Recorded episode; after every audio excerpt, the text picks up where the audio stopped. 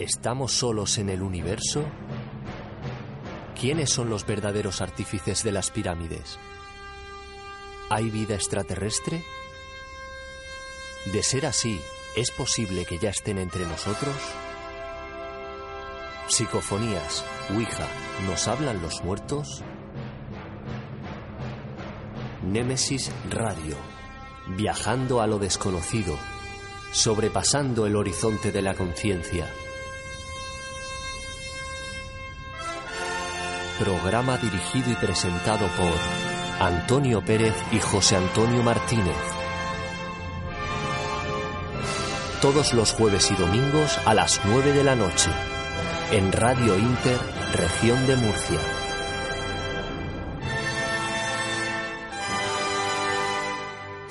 Némesis Radio.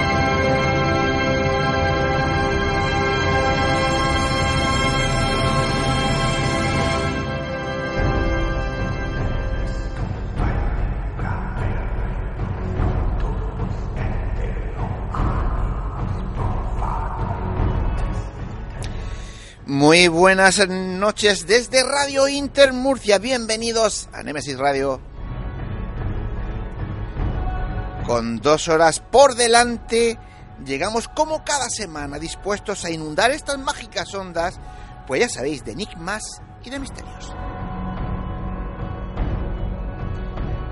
Gracias a todos los que nos escucháis desde cualquier lugar del mundo, ya sea por radio, vía online o por medio de nuestros podcasts.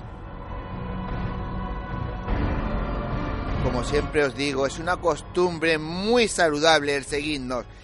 Y para nosotros es un gran regocijo saber que estáis ahí, notar vuestra fuerza y aliento. A los mandos técnicos de control, David García Gomariz, que se desvive porque todo salga perfecto. Y ante los micrófonos, pues como cada semana, José Antonio Martínez y quien os habla, Antonio Pérez. José Antonio, compañero, muy buenas noches. Buenas noches, Antonio. Buenas noches a todos los oyentes de NMS Radio. Ya estamos aquí con la mantica y el brasero de abajo. Porque hoy hace frío en Murcia, ¿verdad? No, no, pero más frío hace ahí arriba. Aquí, si aquí en Murcia no hace nada, práctico. Comparado con, con, lo que está haciendo en el norte, que ya está nevando y todo. Nada, aquí estamos, ya te digo, en África. A 16 días de algo muy importante. ¿Qué tenemos dentro de 16 sí, días? Señor, sábado día 30 de noviembre, a las 7 horas, en el auditorio de la Alberca, con entrada libre. Pues eh, vamos a hacer nuestro programa en MS Radio, no se lo pueden perder. Es fundamental que vayan. Efectivamente, será a las 19 horas 7 de la tarde. Será un programa en el que abordaremos investigaciones en casas encantadas, escucharemos sus historias y pondremos psicofonías. Además, como estaremos todo el equipo, no faltarán las habituales secciones del programa. Y no olvidéis comentarlo pues, a vuestra pareja, familia, amigos, porque es un planazo. Para un sábado por la tarde. Es como ir a, al cine, esas dos horitas, pero mejor porque es en directo, podéis hacer preguntas, puede intervenir y, y, y, va a ser parte de, vosotros vais a, vais a ser parte de NMS Radio. Y que se van a poder escuchar el jueves siguiente cuando emitamos ese especial. Que alguno se sorprenderá con la voz que tiene. Efectivamente. bueno, dicho lo anterior, venga, vamos con los contenidos del programa de esta noche. Muy bien, mira, esta noche hablaremos con la escritora e investigadora Macarena Miletich de cómo expresar la vibración de la conciencia a través de la voz. La noticia de NMS Radio, nuestro compañero Paco Torres nos pondrá al día de cómo está el mundo del misterio. Esta noche tendremos a nuestra compañera Ana Teise en la puerta oculta. Nos hablará de el aura y la vampirización energética.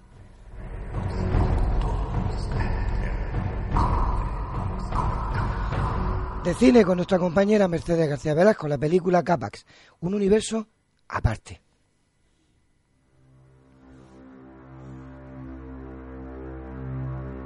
Y en nuestro debate, un tema como siempre, con mucha tela que cortar. Oigo voces en mi mente.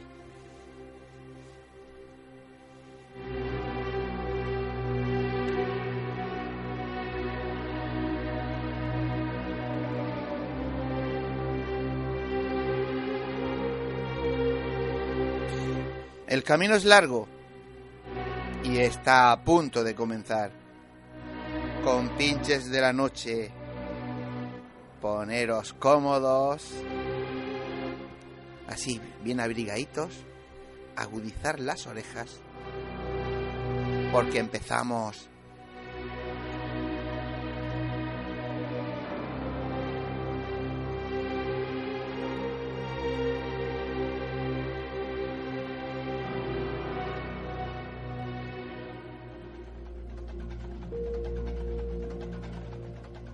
Si quieres realizarnos una pregunta, cualquier duda o aclaración, toma nota de nuestro WhatsApp 643 08 37 23. Nemesis Radio, tu programa de misterio.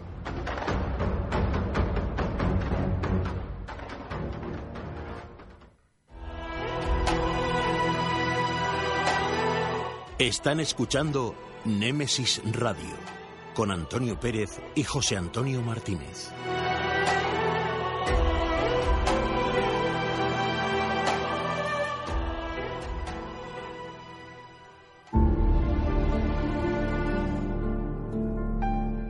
Entrevistas, conocimientos, inteligencia, experiencia. Iniciamos la entrevista de la semana.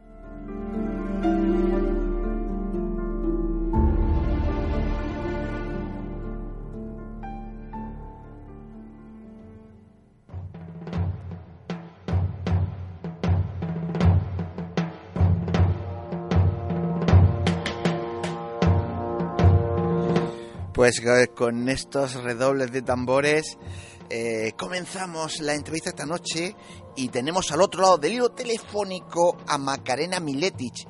Es escritora e investigadora. Ha ocupado la cátedra de ortofonía y dicción en la Universidad Politécnica de Valencia, profesora de técnicas vocales, ortofonía y expresión oral, realizando su labor en las escuelas superiores de arte dramático de Valencia y de Murcia es además terapeuta e instructora de sanación espiritual por arquetipos.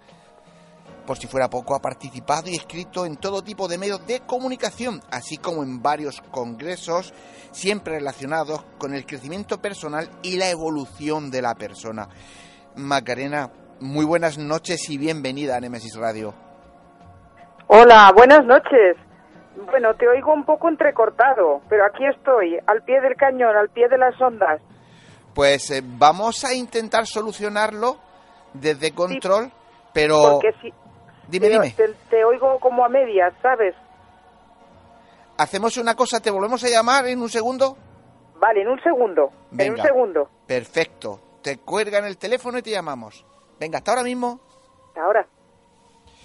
Pues eh, como ya sabéis, son cosas del, del directo, cosas de, de las ondas. Vamos a volver a llamar a Macarena porque me imagino que al hacer tan mal tiempo en la zona centro de España y en la zona norte, No, se está notando en todo, Se- en, todas las radios y en todo, ¿eh? se nota en todos sitios, Sí, se ¿verdad? ve que eh, Y- el sol está un poco... Claro, es preferible eh, tardar un minutito, un- dos minutitos más y poder tener una comunicación fluida con Macarena Miletic.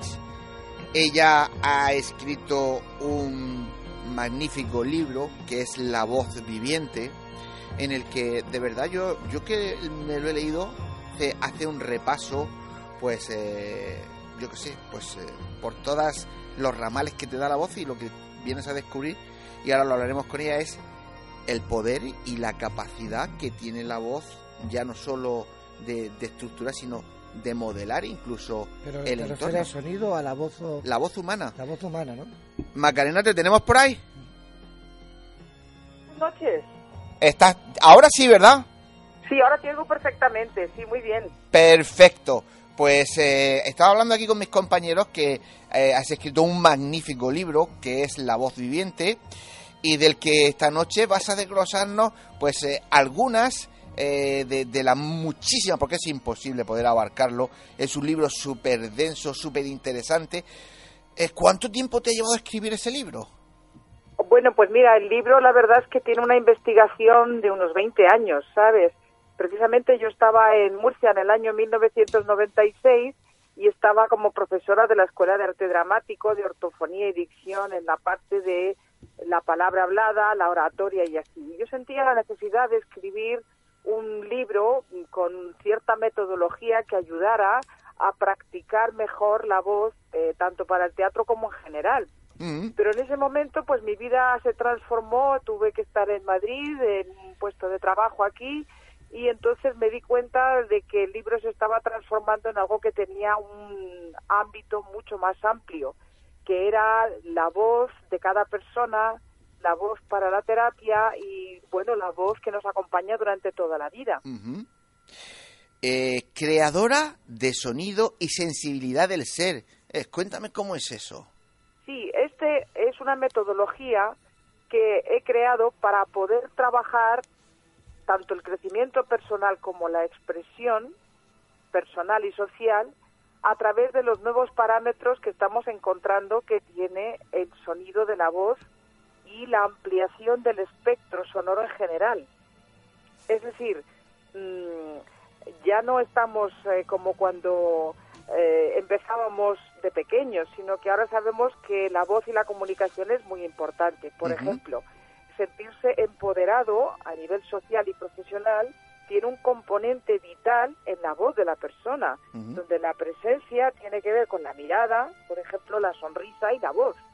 Y estos parámetros, digamos que son el fashion de la persona, más que la moda que pueda llevar puesta. Claro. Y en ese sentido he creado como tres ciclos para poder estudiar el sonido y el sonido vocal de una manera amplia y en donde la conciencia de cada persona se sienta vinculada a su propia expresión.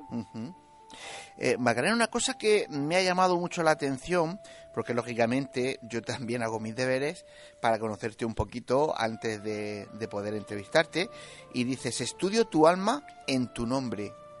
¿Eso cómo funciona? Sí, este es otro de los trabajos que estoy desarrollando, que no está en este libro de The Living Boy, sino que si Dios quiere será uno de los próximos libros para publicar, que tiene que ver con la importancia de nuestra identidad a través del código secreto, del código vibracional que está en nuestro nombre. Hemos desarrollado desde hace unos 5 o 6 años, y está presentado en Suiza incluso, este trabajo que tiene que ver con el aspecto vibracional del nombre. ¿Por qué nos llamamos así? Porque hemos escogido este nombre. ¿Qué esencias vibracionales tiene el nombre personal y cómo nos conecta con lo que somos? Es muy curioso cuando se hace el estudio personalizado del nombre completo, como incluso personas que no me conocen o que no han tenido la relación conmigo porque se hace el estudio por un regalo, por ejemplo, y esto ha pasado en la zona de Cantabria, cuando reciben el estudio me dice, es que es perfecto, me clava en la personalidad totalmente y yo no conozco a la persona. Es decir, que a través del aspecto vibracional tenemos un complemento de la carta natal y esto es muy bonito porque el nombre nos acompaña toda la vida.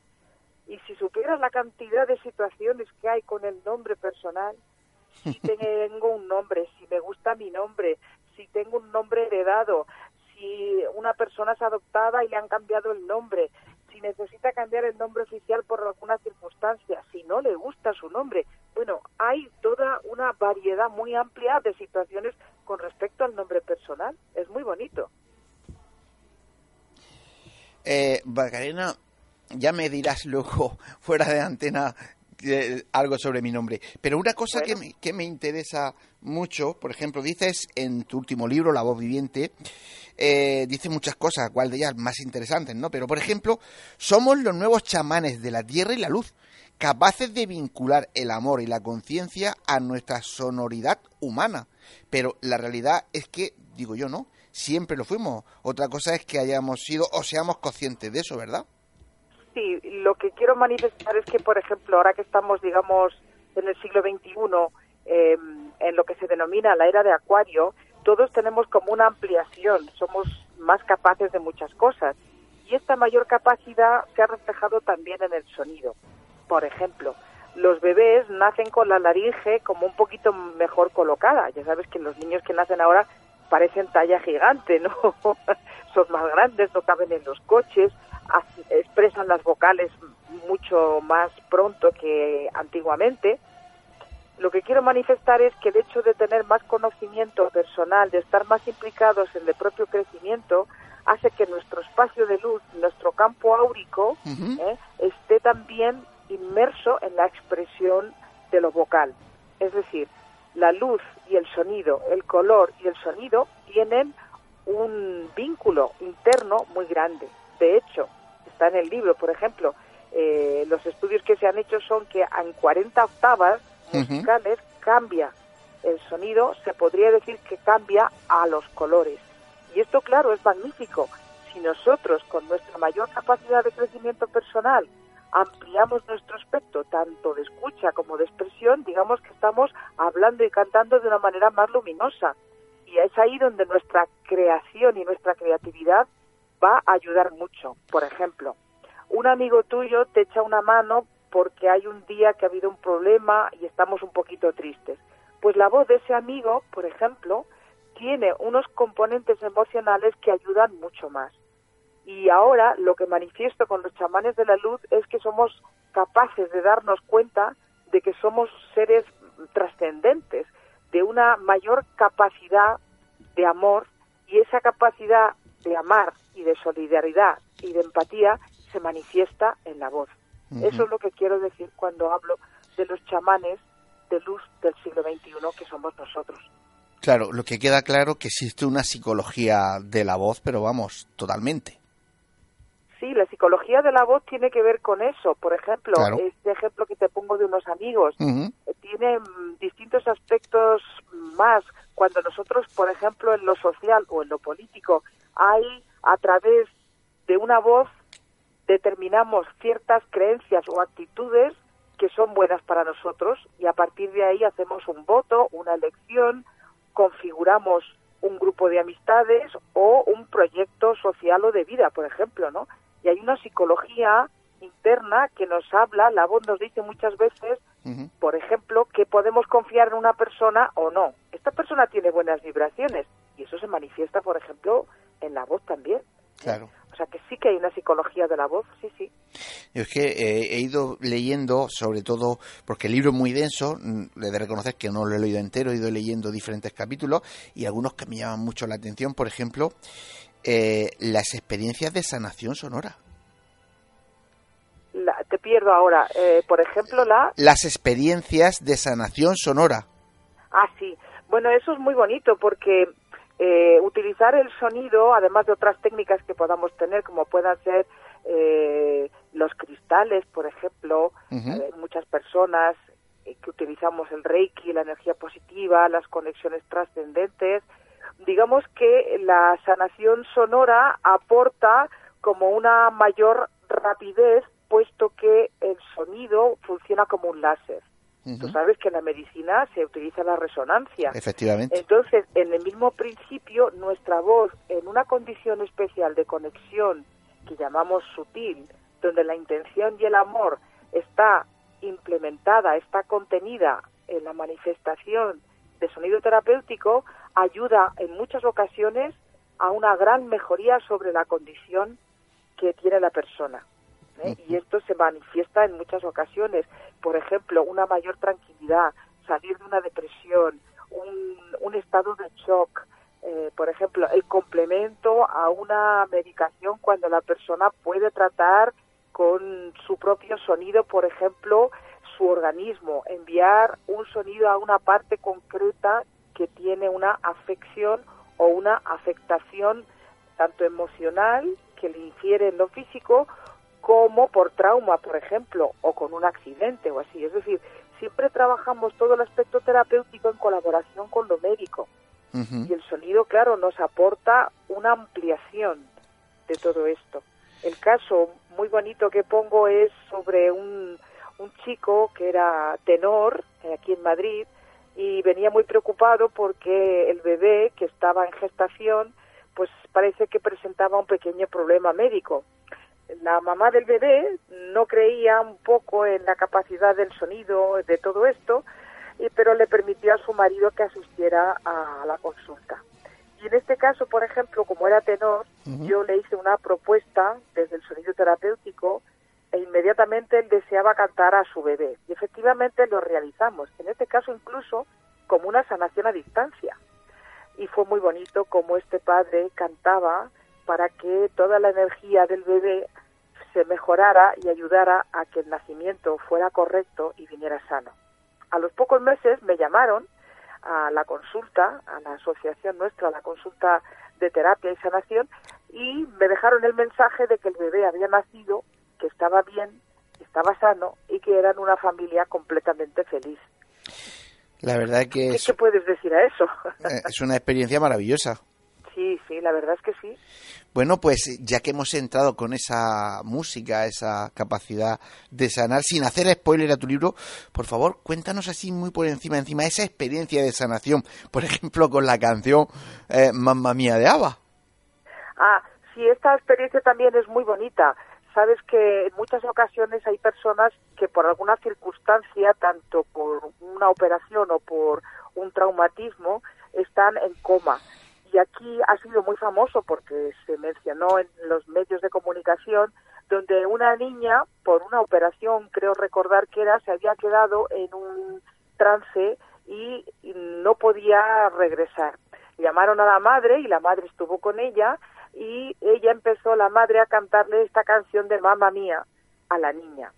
Y mm, gracias a Dios, después de un tiempo y unas horas, al parecer esta niña consiguió volver a integrarse perfectamente en el cuerpo, se despertó y la madre, eh, muy contenta, le decía, bueno, ¿qué ha pasado? Dice, bueno, mamá, es que has cantado mi canción, pues claro, yo estoy aquí. O sea que eh, en su almita, en su interior, lo importante era que la madre se había conectado con ella a través de la canción que compartían. Y otra vez ha sido el sonido, en algo que les proporcionaba a las dos una energía maravillosa, la que pudo traer de una manera fácil de vuelta a esta persona que había estado, esta personita que había estado en coma. Es otra historia muy bonita, la verdad es que sí. Ya te digo que me ha llamado la atención porque tiene diferentes historias, diferentes experiencias en el libro que, que lo hacen, la verdad, que muy ameno y, y, que a mí me gusta mucho. Luego, otro tema que, que me llama la atención porque me imagino que esta niña no sería de esos niños índigo que también le dedicas un capítulo a los niños índigo y me hace gracia porque pones del del bebé tradicional al infante supersónico. Sí, bueno, eso yo misma me reía cuando, cuando el título se iba desgranando de esta manera, porque bueno, digamos que todas estas generaciones nuevas, los niños, vosotros, muchos de los oyentes y vosotros ahí los compañeros que tenéis niños y familia, estáis viendo que estos niños te miran a los ojos y es como que te dicen, oye, yo sé quién soy, pero tú sabes tú quién eres. Entonces tienen una capacidad especial. Se sabe que sus capacidades extrasensoriales están desarrolladas, acrecentadas. Estos niños te van a preguntar por cosas trascendentes, les van a gustar las ballenas, los animales, van a querer ayudar a los demás, por lo general, y van a estar siempre cuestionando lo que consideran que es la verdad que nosotros mismos les hemos enseñado. Entonces, claro, de alguna manera son como supergigantes, son seres que vienen con unas capacidades que merece la pena que nosotros nos pongamos las pilas para estar a la altura de las circunstancias de estas situaciones que ellos eh, plantean a nivel, digamos, de conciencia, de su parte de almita, de su espíritu, de su ser y de las cosas que les mueven, ¿sabes? hemos, ayudado mucho en los colegios, estamos ayudando y preparando siempre cosas nuevas, ejercicios creativos para ayudar. Si te fijas, hay un apartado de lectoescritura donde planteo también unos ejercicios nuevos para ayudar a que los niños se puedan concentrar mejor porque la PlayStation, el móvil, los juegos de, del Internet, hay un montón de circunstancias que hacen que los niños dispersen su atención.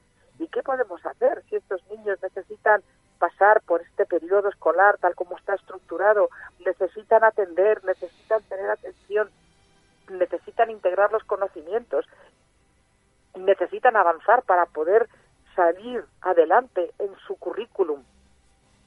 Pues yo he planteado un capítulo también donde hay unos ejercicios para que los niños puedan precisamente jugar con, figuras geométricas y ayudarles a que los eh, las partes internas de la sinapsis del cerebro estén siempre de manera vital ayudándoles a su crecimiento. Y en este momento creo que es vital, porque en la educación sabes que se está planteando constantemente que este sistema ahora mismo parece que no funciona. Tenemos que aportar cosas para que funcione eh, un nuevo sistema para estos niños tan maravillosos que están viniendo. Pues sí, la verdad que ya toda la razón del mundo. A mí, mira, quizás no va muy a colación de, la entrevista de esta noche, ¿no? Pero es una pregunta que yo me he hecho muchas veces es, eh, porque nosotros, por la edad que ya tenemos, somos, digamos, los eh, papás de los primeros niños índigo. Eh, ¿Qué hemos hecho nosotros de diferente a nuestros padres para que hayan nacido este ramillete de niños, además a nivel mundial, tan especiales? Bueno, lo que más que hacer nosotros, lo que se sabe, y en esto me remito a Colin Bloy, que es el profesor inglés que nos enseñó la técnica de arquetipos del diseño sutil de la persona, él hablaba en el año 95 que en este cambio de acuario se estaba produciendo un, una modulación de conciencia, un cambio en el ADN, y que el cambio de la humanidad no era tanto porque íbamos a tener cinco ojos y cuatro manos, no. Él decía que el cambio se estaba reflejando en la subida de energía en el ADN, en los codones, que es una cosa científica. Los niños nuevos vienen con una resistencia mayor a las enfermedades, por ejemplo, y sin embargo vienen más sensibles, tienen más alergias, es decir, que vienen como con una luz, con una pureza que se manifiesta a través del ADN. Por lo tanto, aunque parecen por fuera como nosotros, digamos, si se me permite el ejemplo, no es lo mismo los móviles que teníamos en los años 90 que los móviles que tenemos ahora con una gran pantalla de tres cámaras y, y, bueno, ni se sabe, ¿no?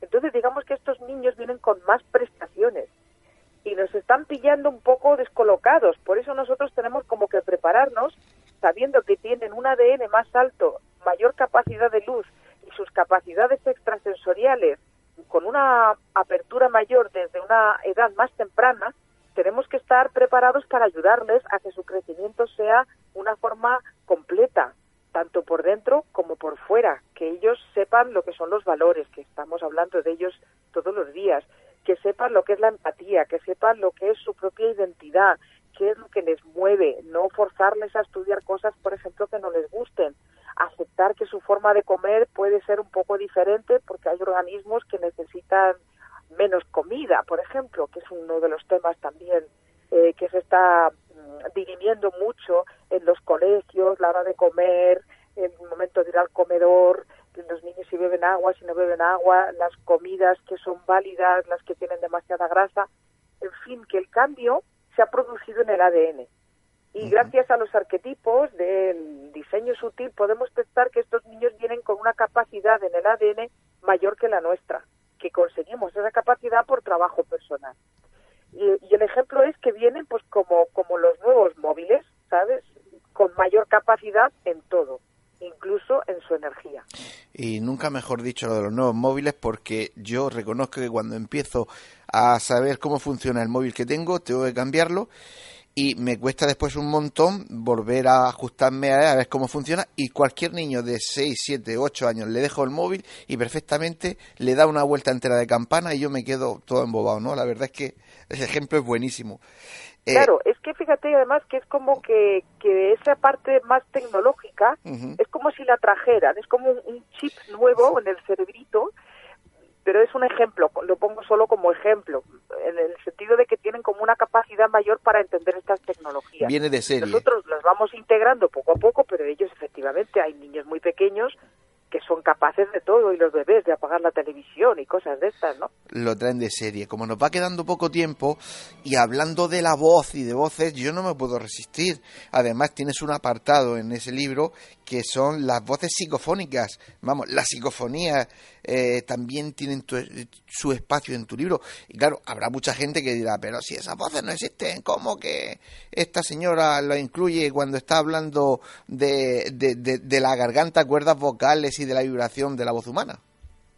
Bueno, lo que manifiesto aquí es una aportación a la investigación que yo he hecho de manera empírica, ¿no? Mi investigación en esto, viendo además los trabajos que se han hecho con aparatos de tantas personas tan interesadas, lo que me he dado cuenta es que las psicofonías presentan una mm, característica vocal muy determinada en la grabación.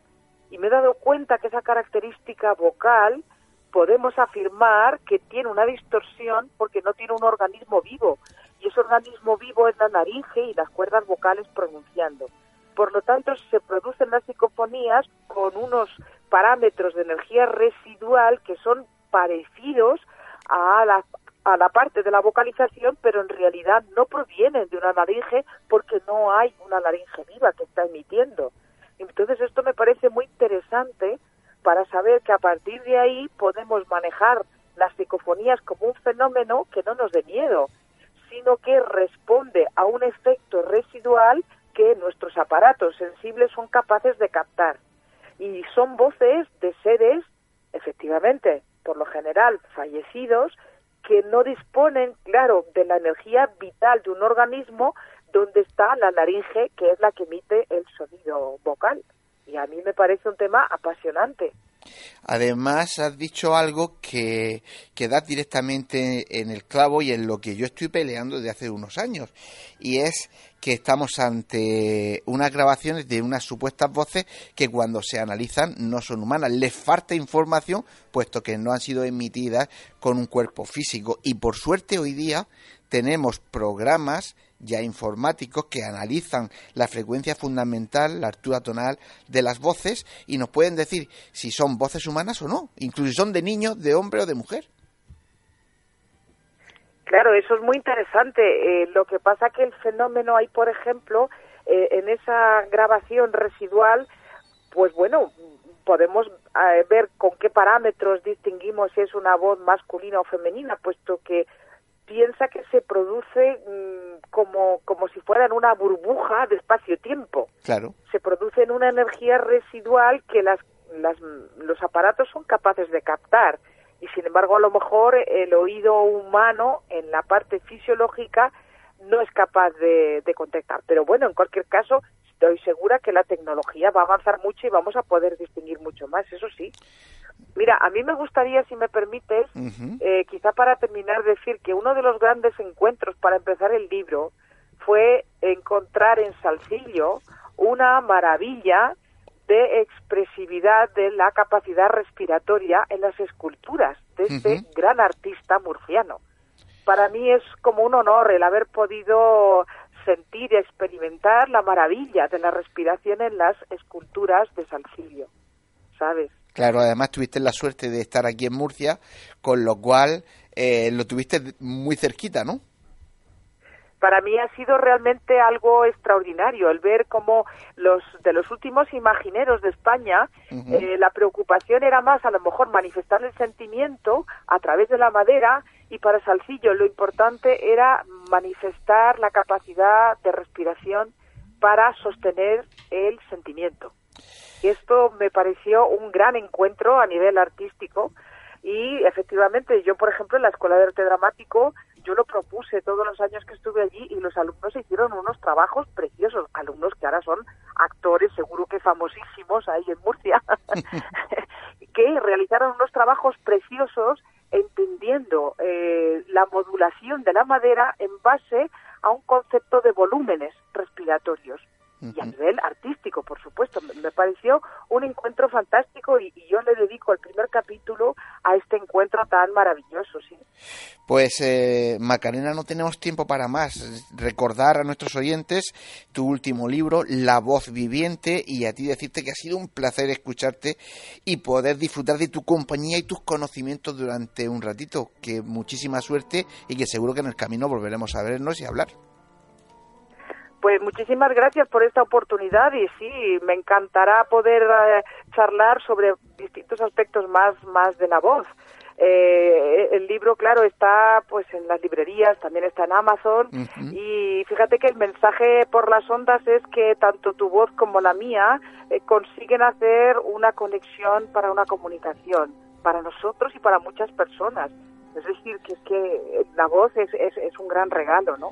Efectivamente. Gracias por esta oportunidad. Muchas gracias a ti y muy buenas noches.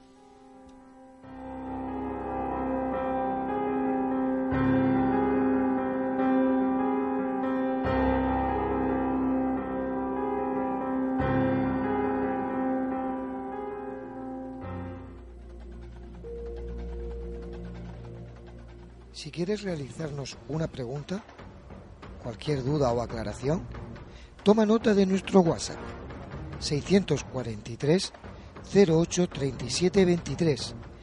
Némesis Radio, tu programa de misterio.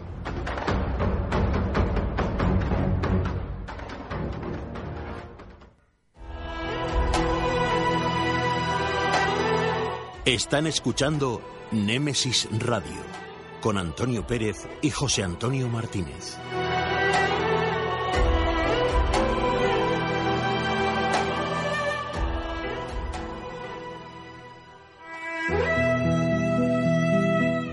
Las noticias de Némesis Radio.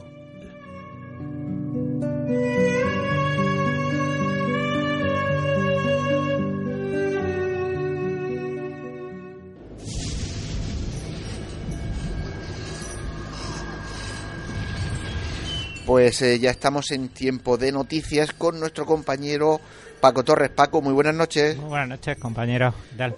Hola Paco. ¿Cómo tenemos esta semana de, de repleta la cartera Esto- de noticias? Esto revienta.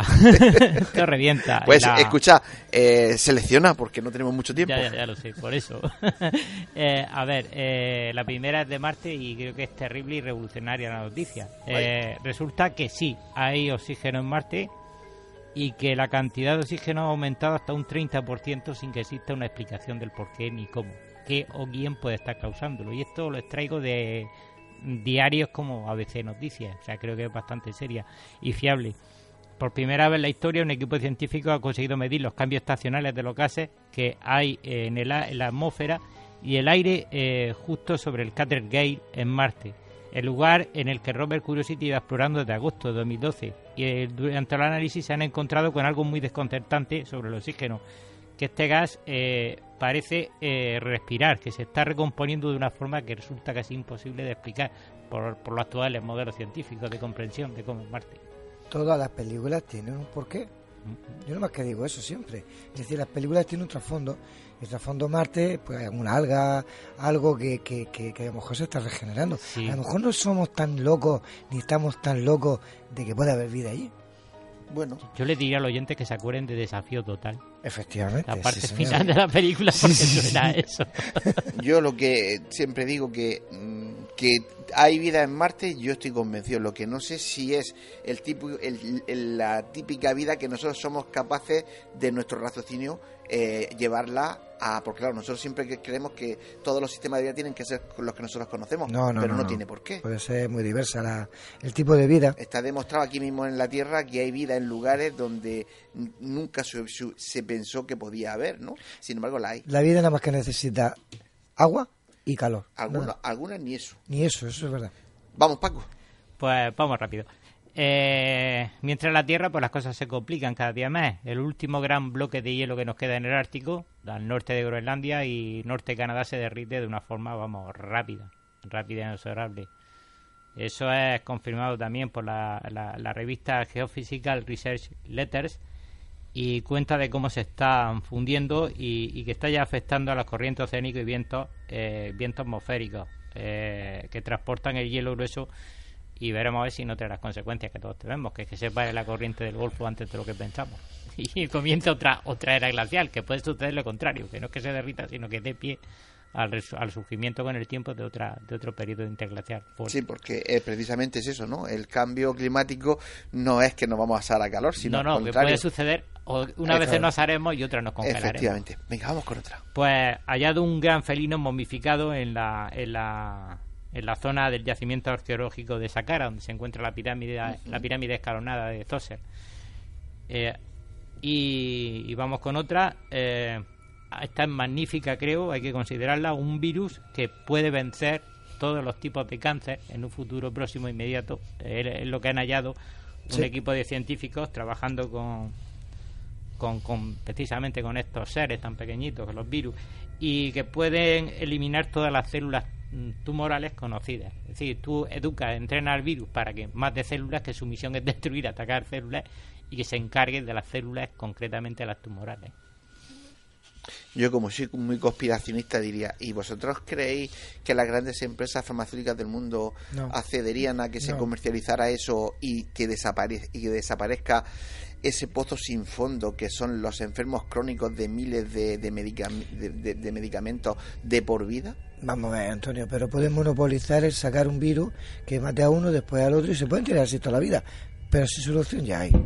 Lo que pasa es que no quieren. Muchos cánceres están ya siendo curados, tenemos que tenerlo Sí. en cuenta. No seamos tan negativos Claro. porque Eso Eh, es verdad. Yo no, no, no soy negativo, la, esperanza de supervivencia con la enfermedad de cáncer se ha, se ha Sí. elevado y... pero a cambio de estar tomándote una medicación diaria durante toda tu vida, con lo cual llena los bolsillos de las grandes Sí, empresas los farmacéuticas. célebres lógico. inhibidores. Lógico. Venga, una más y ya está. Pues bueno, eh, donde dije digo, digo Diego, donde decíamos que el Pentágono había difundido aquellos célebres ovnis de, de, de, de las grabaciones estas de los vídeos de los aviones de combate, pues bueno, ahora alguien por ahí me nos informa, a ver si en estos días, la semana que viene, logramos ampliar la información, de que todas estas noticias pues podrían tratarse de, de vídeos manipulados por una empresa por una empresa de, de, digital de trabajos digitales llamada Starcademy eh, con base en Alemania.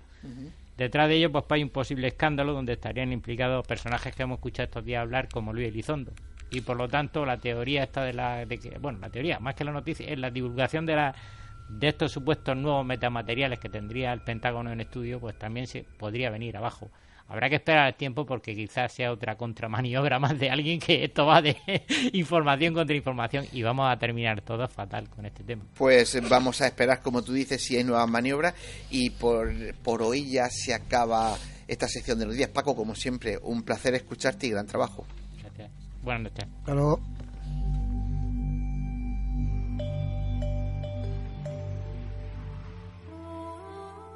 Están escuchando Némesis Radio con Antonio Pérez y José Antonio Martínez.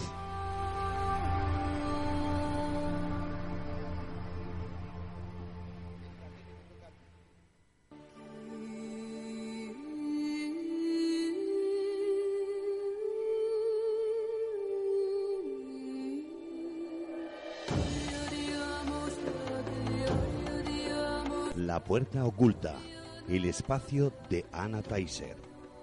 Secretos ancestrales, la vida y la muerte, otras dimensiones, realidades paralelas. Cruzamos el umbral hacia el otro lado. La puerta oculta con Anna Taiser.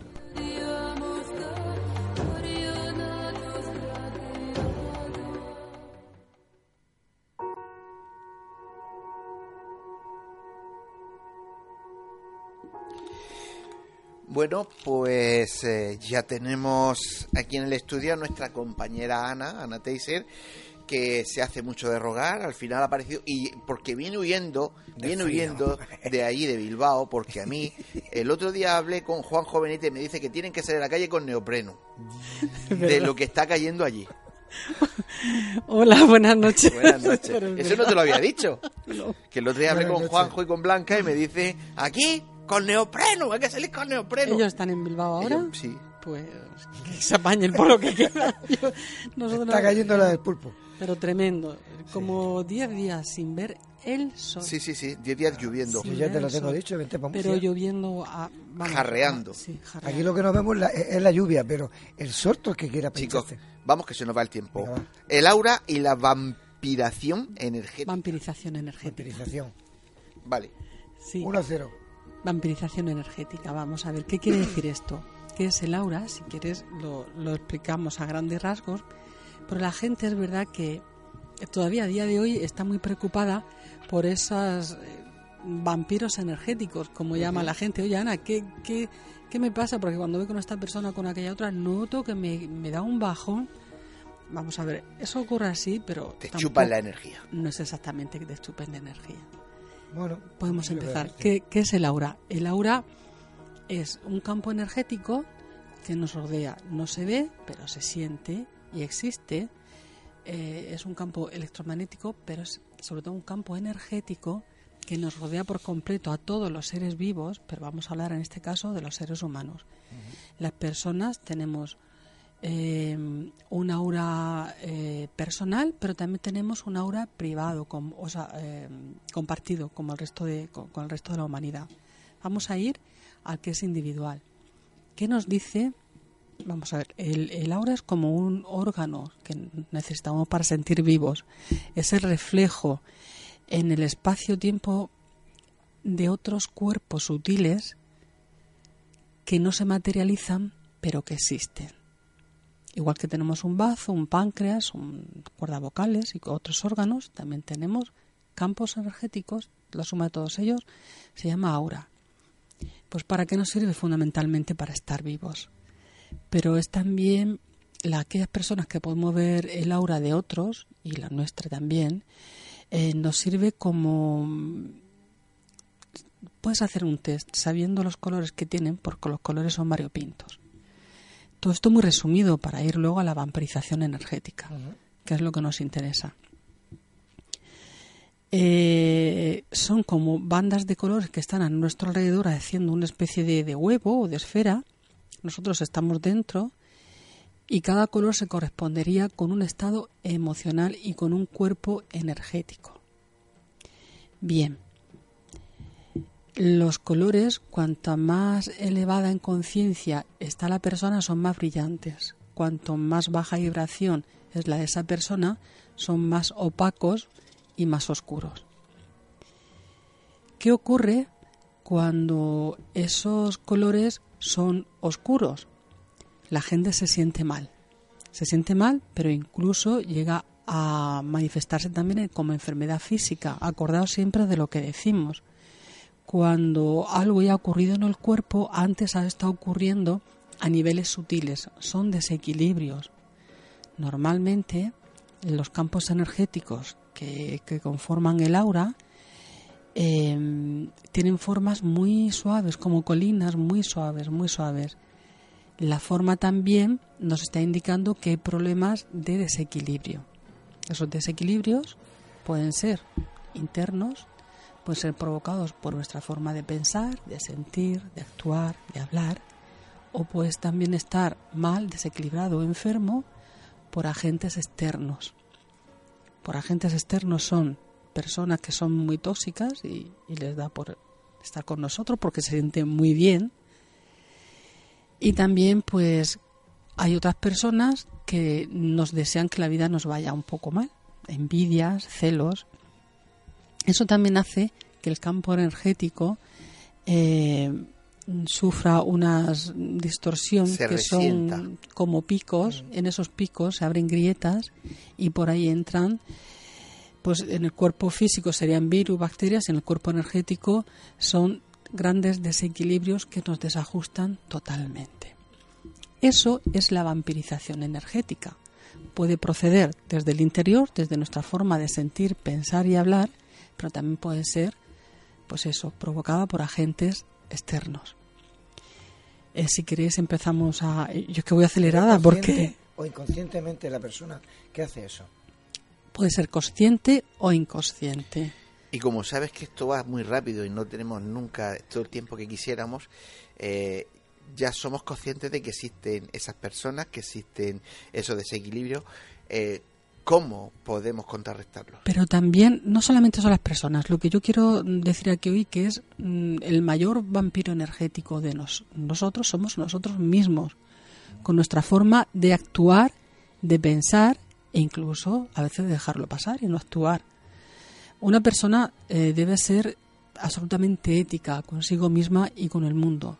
Cuando tú no estás siendo ético, moral, cuando tú no estás eh, responsabilizándote de lo que es tuyo, con tu familia, con tus amigos, con, con, la sociedad en la que vives, estás interfiriendo en tu vibración, estás haciendo que esas bandas energéticas sean cada vez más estrechas y por ahí penetren todos los agentes externos.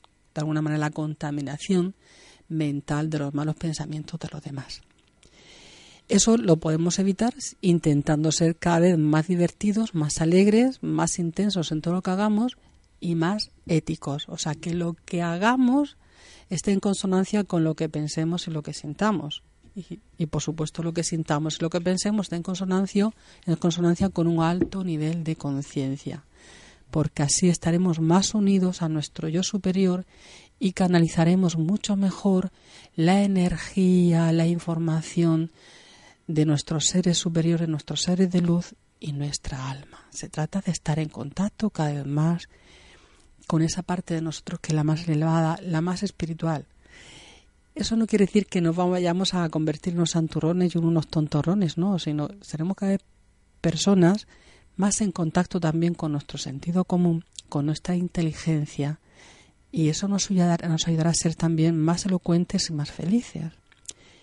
Esa actitud en la vida también nos va a ayudar a reforzar todos nuestros campos energéticos para que podamos rechazar de alguna manera a los agentes externos que sí que nos roban la energía, como por ejemplo aquellas personas que sienten por nosotros celos, envidias, eh, malos pensamientos, consciente o inconscientemente. La energía, esa energía se crea y es una energía muy intensa. Si esa energía de baja vibración llega a nuestro, a nosotros y nosotros estamos muy bien, muy fortalecidos, no, no podrá atravesar nuestro campo energético. Y esa es la, la, mayor, la mayor defensa y la mejor forma de, tener un, una aura muy saludable, muy sana y que nosotros emocionalmente también lo estemos. Tenemos que aprender, sí es verdad, ayudar a la gente, pero también tenemos que aprender a decir no. Esa persona que es como un parásito para nosotros, pues intenta ayudarle, pero es que muchas veces viene no a, no a que le ayudes, sino a descargar tu, su basura. Y tú haces de, de, cubo de basura sin saberlo y esta persona se va tan fresca y tú te quedas ahí con un mal rollo impresionante. Entonces tienes que hacer un trabajo de meditación, de visualización e imaginar, visualizar y sentir cómo a tu alrededor todo está lleno de colores muy brillantes y así es como se sana el aura, visualizando imaginando y sintiendo que todo a tu alrededor brilla de nuevo con colores como el arco iris, como si tuvieras un arco iris alrededor, pero con colores muy brillantes. Hay que aprender también a, a vivir con dignidad en todos los sentidos. Si algo te hace sentir indigno, eh, tienes que intentar por todos los medios. Si es un, si son hechos, si es el trabajo, si es medio igual, si es en el ámbito social, pues tienes que aprender también a, a, desapegarte de esa situación y no convertirte en una víctima. Mm, Seguimos hablando, Antonio. Veo que Sí. miras el reloj. Muy poquito, muy poquito. Te queda un minuto, pero... Entonces no hago la pregunta. Sí, Haz la pregunta. No, la pregunta es ¿por qué hay personas que no le afectan nunca esos chupas energías, como digo yo? sí les afecta. Lo que pasa es que hay personas que sin saberlo, sin saberlo, ellos están también en esa baja vibración. Ah, Y en esa baja vibración te da la fortaleza adversa a la buena vibración. ¿Entiendes? Cuando hay gente que está muy acostumbrada a estos son por ejemplo los comerciales los políticos. Hay un tipo de profesiones y gente que está muy acostumbrada a vivir en la baja vibración. Entonces otro viene igual que él y no le afecta. Dices cómo a esto no le afecta y luego viene el otro y está conmigo ese mismo y ahí me deja hecho polvo. Por eso porque estos dos Claro. es como la teoría de los vasos comunicantes acordaos.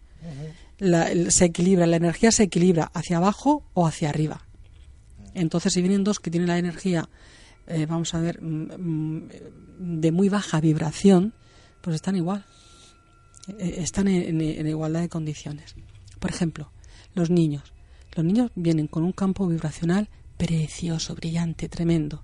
Pero también nosotros somos responsables de que, que, o sea, de darles las herramientas necesarias para que sigan fortaleciendo sus campos energéticos, que son las cualidades con las que venimos venimos con unos colores que tienen que ver con la vibración que no son los del aura, son los que se corresponden con nuestro, nuestro nuestra misión de vida. Eso es diferente. Eso ya hablaremos en otro, en otro programa si queréis. Cada uno viene con unos colores que ha desarrollado y esos colores se interpretan con cualidades que tenemos para desarrollar esa misión o misiones que hemos elegido desarrollar en nuestro camino de vida en esta encarnación.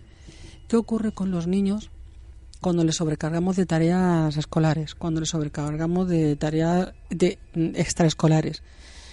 estamos haciendo justo el trabajo al revés. No estamos dejando que se desarrollen libremente, como lo hacíamos nosotros cuando éramos pequeños, que tenías algo de, de actividad extraescolar, pero la mayoría del tiempo era jugando, relacionándonos con los demás, aprendiendo a, a, fortalecer esas herramientas para que de alguna manera podamos ser hombres y mujeres cada vez más libres, con una obra maravillosa, perfecta y brillante. Y yo estoy deseando poder un día decir, Ana, mm, tírate hablando toda la noche que yo me acuesto aquí a la Bartola y te escucho y disfruto porque siempre vamos con ella igual y, y bueno, la verdad es que le hemos ido arañando tiempo siempre al, a, los compañeros del programa para darle más a Ana, pero es que es, eh, ella es incansable, siempre necesita cinco minutos Son temas en los que se podría profundizar muchísimo y sobre todo, pues, que preguntéis. Pues como ahora después también te quedas al debate, sí.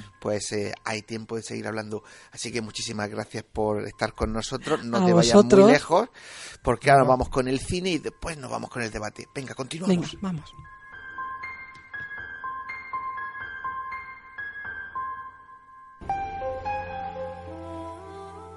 Están escuchando Némesis Radio con Antonio Pérez y José Antonio Martínez.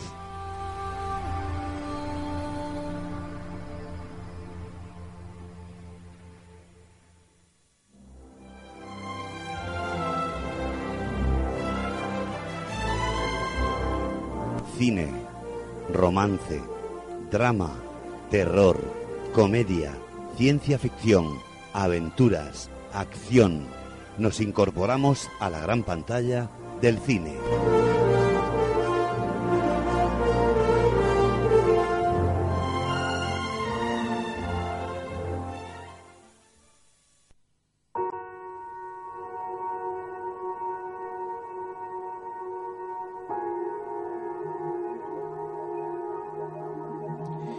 21 a 57, una hora menos en Canarias. Hemos entrado en tiempo de cine y tenemos a nuestra compañera Mercedes García Velasco aquí. Mercedes, muy buenas noches. Muy buenas noches, Antonio.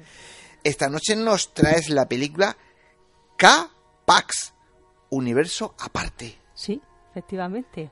Una película interesantísima del año 2002 eh, bueno, pues esta película está coproducida entre Estados Unidos y Alemania y además eh, tuvieron una pequeña trifulca porque eh, el comienzo es muy parecida al hombre mirando al sudeste, otra película argentina que el comienzo es exactamente igual, con lo cual parece que había ahí un pequeño plagio, se fue un poco pues una demanda, pero finalmente se resolvió. Vale, espérate un momentito, vamos a escuchar ese tráiler y después nos cuentas cositas de, de esta película y curiosidades. Vamos con él.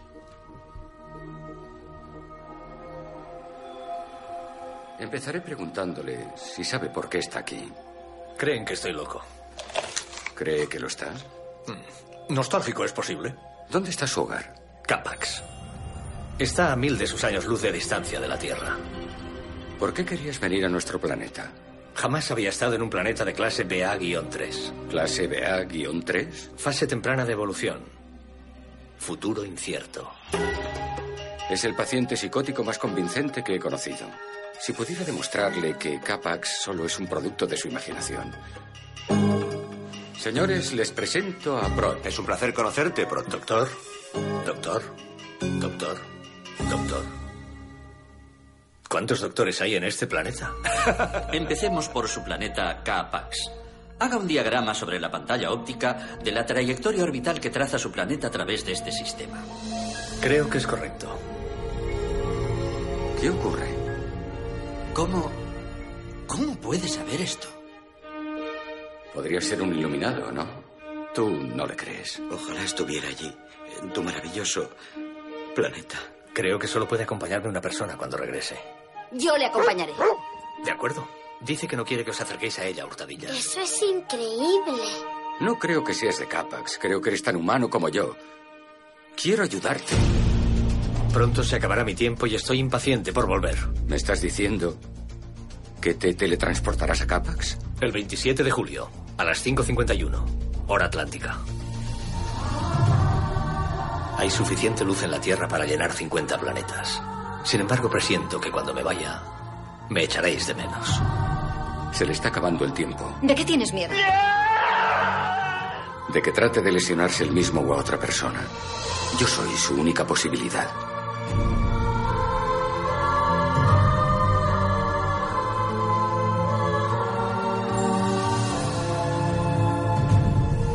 Echaré de menos la Tierra. Tiene grandes posibilidades.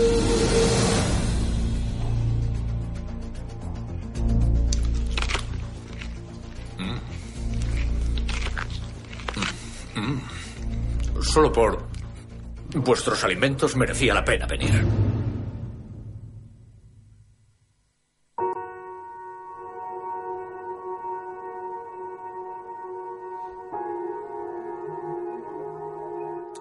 Pues eh, ya hemos escuchado este interesantísimo tráiler. Parece del año, o es del año 2002, pero podría ser perfectamente del año 2019. Perfectísimamente, desde luego. Pues nada, esta película está basada en el libro de Jim Brewer, Bre- Brewer y bueno, narra la historia de un paciente en un hospital psiquiátrico llamado Prot, eh, que bueno, tiene como médico a Jeff Bridges. Y eh, bueno, pues este paciente eh, aparece allí misteriosamente en ese hospital psiquiátrico y dice venir de un planeta, el planeta Caplax, un caplasiano. ¿Qué pasa? Que él eh, plantea ciertas eh, dudas a este médico, a Jeff Bridges, que no está totalmente convencido, piensa que tiene algún tipo de trastorno de personalidad y, y cree que puede tener detrás de todo esto un hecho traumático, con lo cual eh, lo induce a hipnosis y gracias a la hipnosis pues se da cuenta de que en verdad este señor, que en realidad se llama Robert Porter, eh, estando en México pues había tenido un altercado, un ex convicto, había matado durante, cuando él estaba trabajando a su mujer y a su hija y bueno, y él lo asesina y ya desesperado se mete al río con la intención de suicidarse. En ese momento, ese marciano llamado Plot, pues viene transportado en un rayo de luz y se introduce en el cuerpo de esa persona que está a punto de matarse, de Robert Porter, tomando así su cuerpo. El espíritu de Robert Porter se iría a otro plano de luz, a otra dimensión, y este, esta entidad eh, extraterrestre pues tomaría ese cuerpo con todas las consecuencias kármicas que tuviera ese sujeto. Bueno, la historia queda aquí, eh, pero resulta que descubren cosas que no cuadran, como por ejemplo que este sujeto Plot sabía muy bien dónde estaba su, su planeta, cómo orbitaba y, y todos los datos que los astrólogos no sabían, no conocían, con lo cual eso es una incógnita para deducir que este sujeto puede ser una entidad extraterrestre. Y finalmente en la película eh, también dice que se va a llevar a alguien y se lleva a una chica que es la elegida, que además no estaba allí porque tuviera ningún tipo de trastorno, sino porque ella era- desde pequeña había sido abandonada y se había quedado en el, en el psiquiátrico.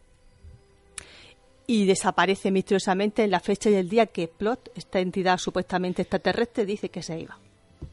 Ahí queda esa historia que cada cual puede pensar si esta persona tenía un problema psiquiátrico o en verdad era un extraterrestre. Queda como un final abierto donde se puede doblar. Como curiosidad podemos decir que el papel de Plot era para Will Smith.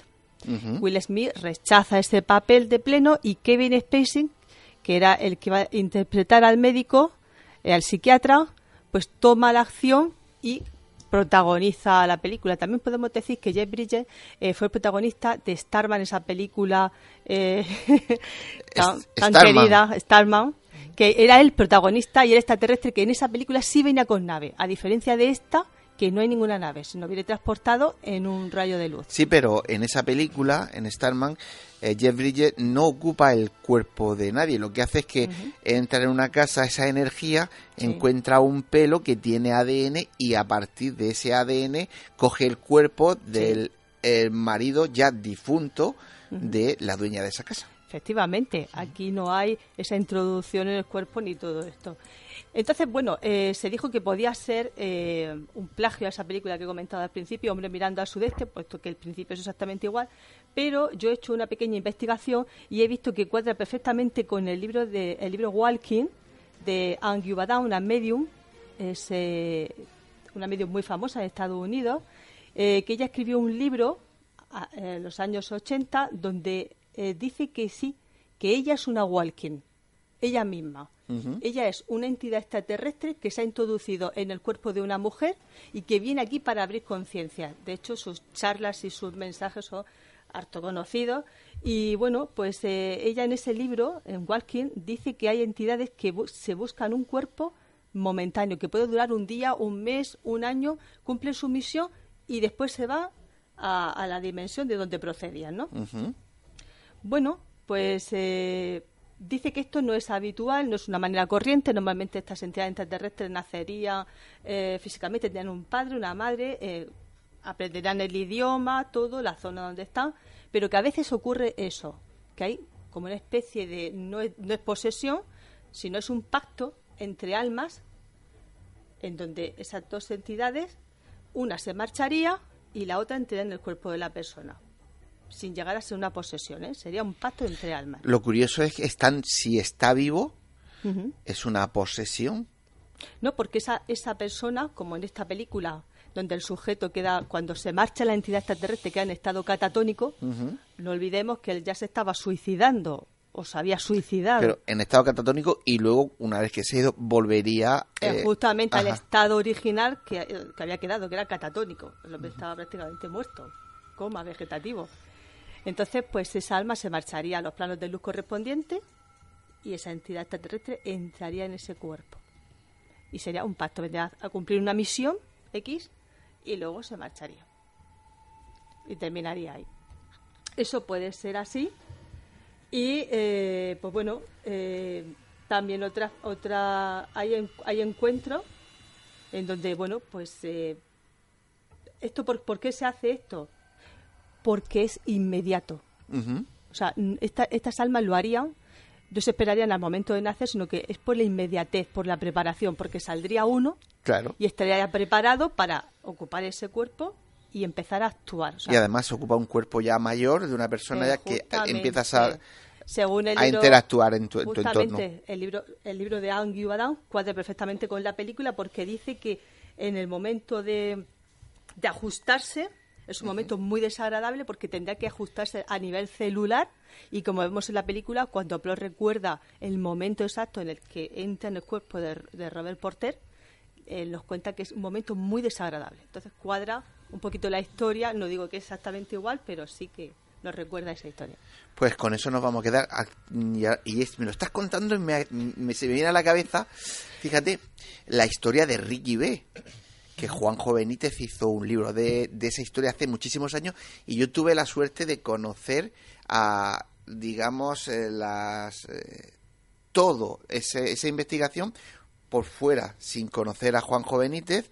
Eh, y yo conocí incluso a algunas de las personas que están totalmente vinculadas a esa investigación, de la cual Juanjo después sacó un libro. Yo quiero decir una cosilla, dos cosillas. más, do- dos cosillas. Pero muy rápido, Que ¿eh? hay una carrera que se llama Kappa Rushing de 2006, creada por Pirelli, Ajá. y que esto de, de la introducción del, del alma ya se vio en la India con un ermitaño, se introdujo en el cuerpo de un pastor. Pues eh, con eso nos quedamos, Mercedes, como siempre, un placer. Y ya saben por qué nos interesa que Mercedes haga este tipo, este tipo de, de secciones, porque no solo se conforma con leer la sinopsis de una película, sino que además hace sus propias investigaciones y nos da detalles que la gente desconoce. Muchas gracias y nos vemos la semana que viene.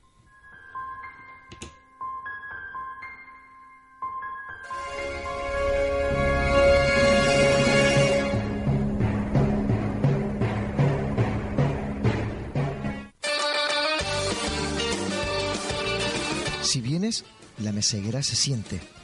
La meseguera se disfruta. Restaurante y hotel La Meseguera. Por tradición y calidad, no te la puedes perder. Para reservas, al teléfono 968 840352. En la alberca y en Mazarrón, La Meseguera. Todo un placer para disfrutar y sentir. Grupo La Meseguera.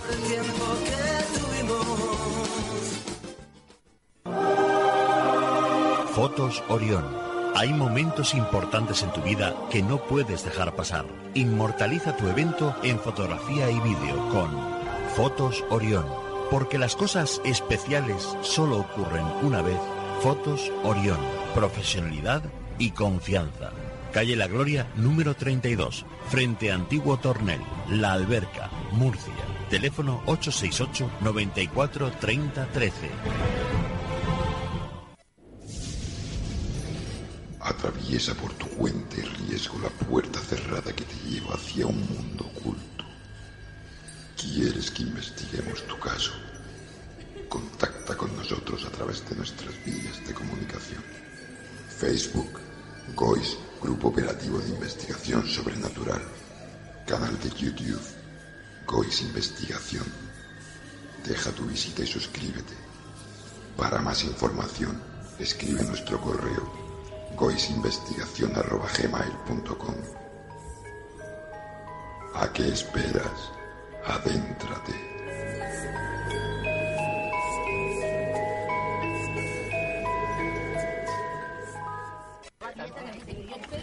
Nemesis Radio. Nemesis Radio. Nemesis Radio. Nemesis Radio. Nemesis Radio. Nemesis Radio. Nemesis Radio. Nemesis Radio.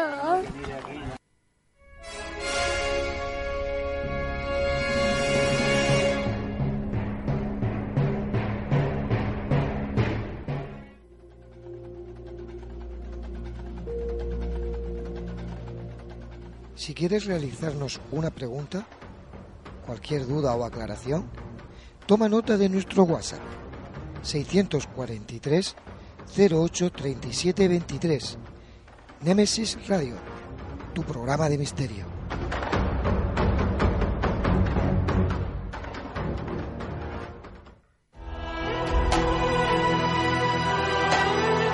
Están escuchando Némesis Radio con Antonio Pérez y José Antonio Martínez.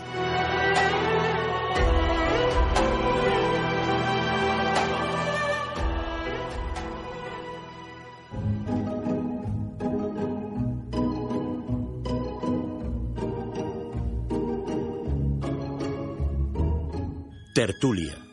Un nuevo tema interesante nos llega a este debate.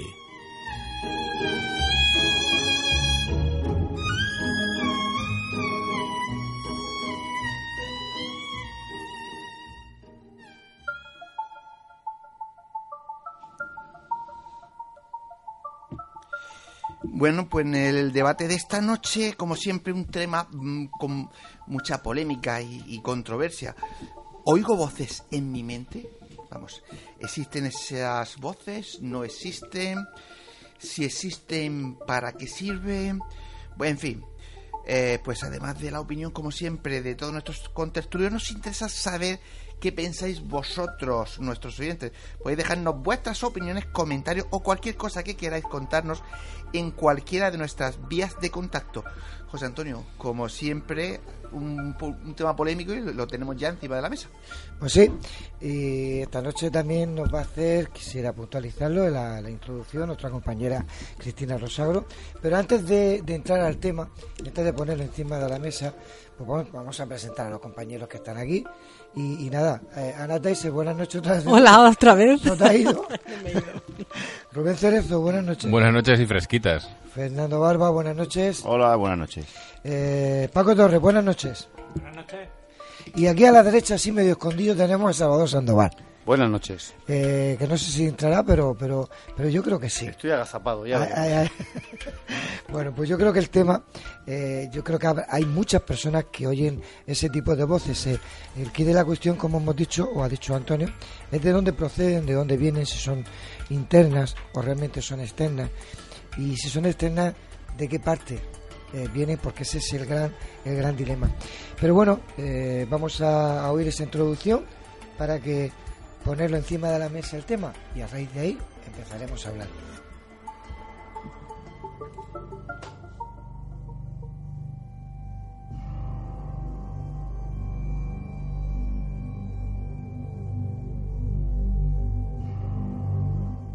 Eh, tú. Sí, te hablamos a ti. Si oyes voces, presta atención. ¿Sabías que se califica como psicopáticas a las personas que ven u oyen cosas que no existen? Pero seguramente tú no seas un enfermo. Tal vez seas una persona clariaudiente o una persona que está siendo utilizada por entidades de otros planos de existencia o alguien que momentáneamente ha agudizado sus cualidades mediúmnicas o alguien a quien de repente y por circunstancias especiales está oyendo una aparición. O tal vez, sin saberlo, has atravesado un portal dimensional donde has escuchado sonidos ajenos a ti. Pero, ¿y si las voces viven dentro de tu cabeza, te dominan y se han convertido en las riendas que azotan tu vida? Voces celestiales, voces infernales. ¿Quieres saber a merced de quién estás? En nuestro debate de hoy, ¿oigo voces en mi mente? Intentaremos desvelar el misterio que atormenta a unos, guía y pacifica la vida de otros, y convierte en enajenados espirituales a otros. Y recuerden, después de oír a todos y cada uno de los contertulianos, son ustedes los que tienen que sacar sus propias conclusiones.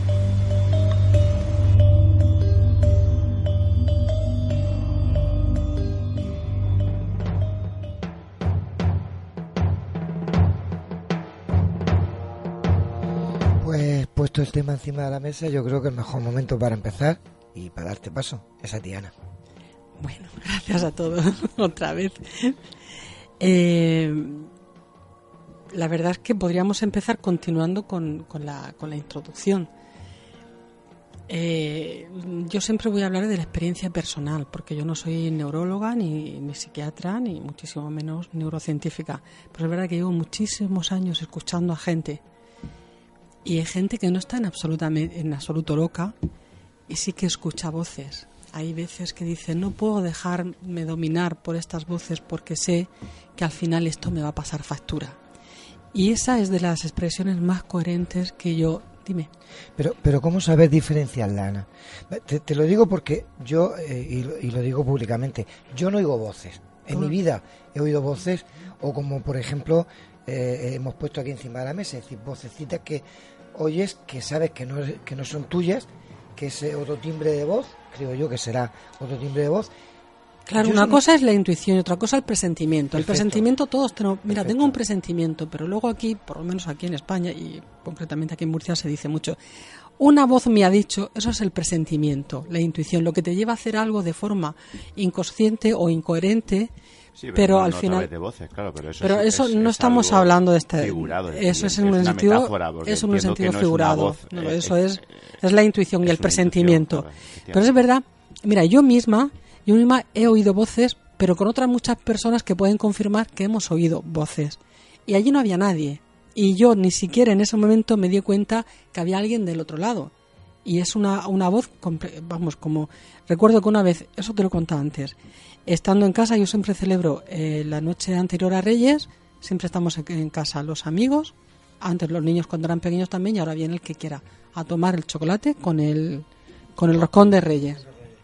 Y hace como por lo menos 8, como 10 años ya, no más, sí, 10 o 12 años, estamos todos sentados y había gente allí a la que tú conoces. Luego le puedes preguntar. Había una voz de una señora como si estuviese sentada aquí a mi lado, perfectamente, no como las psicofonías, que estamos hablando de un tema y dice, no os enteráis de nada. No tenía, no tenía acento murciano, vocalizaba muy bien. Claro, yo salí disparada para arriba a la habitación de mi hija pequeña. A ver, yo ya sabía que no había nada ni nadie, pero miedo en ese momento y luego, bueno, bueno, ya está. Una presencia que ha pasado y nos ha dicho, no os enteréis de nada de lo que estáis hablando. Nos reímos, fue una anécdota jocosa.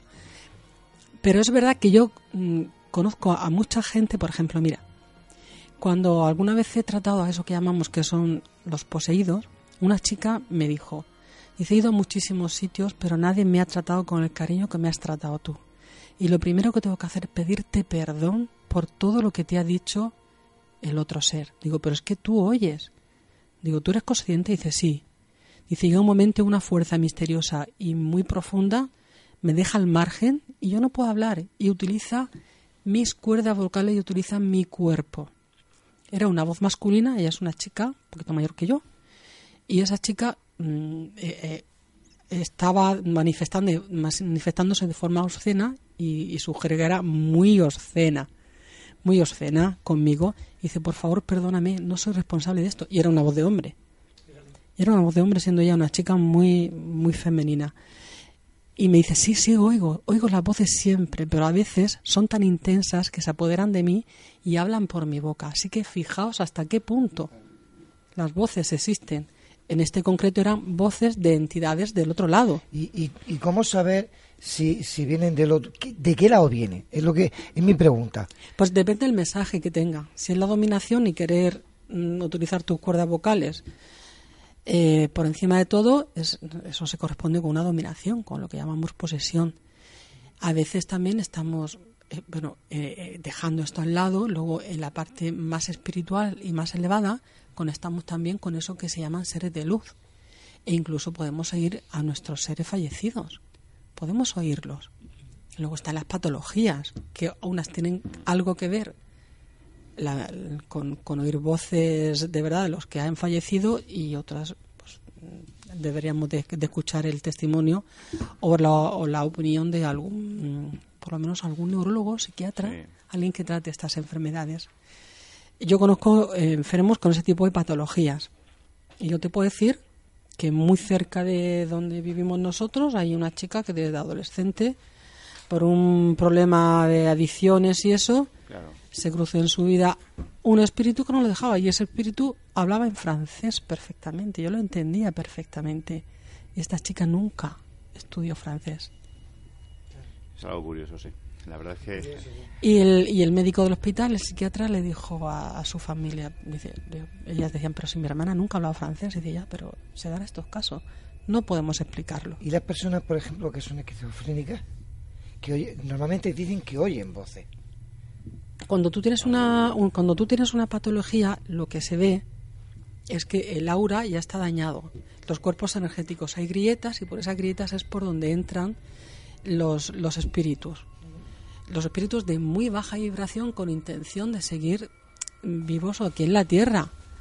Estamos hablando siempre de bajas energías, luego hay otras que son realmente inspiradoras. ¿eh?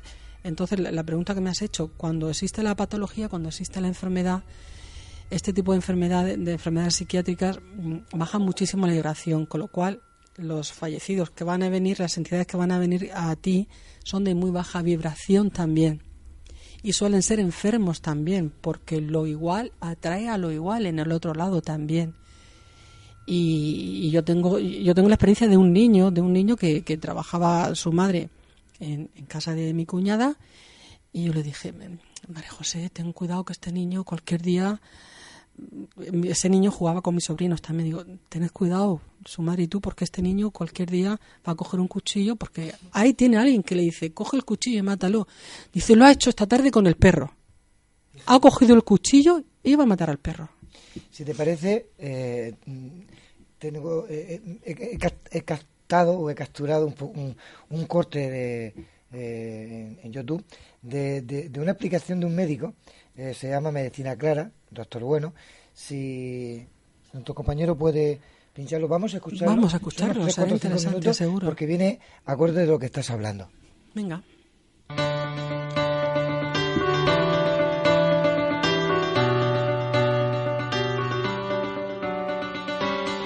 Hola, soy el Doctor Bueno y esto es Medicina Clara, vuestro canal de medicina en Internet. El tema que vamos a tratar hoy es la esquizofrenia. Desgraciadamente la esquizofrenia es una de las enfermedades mentales más graves que existen.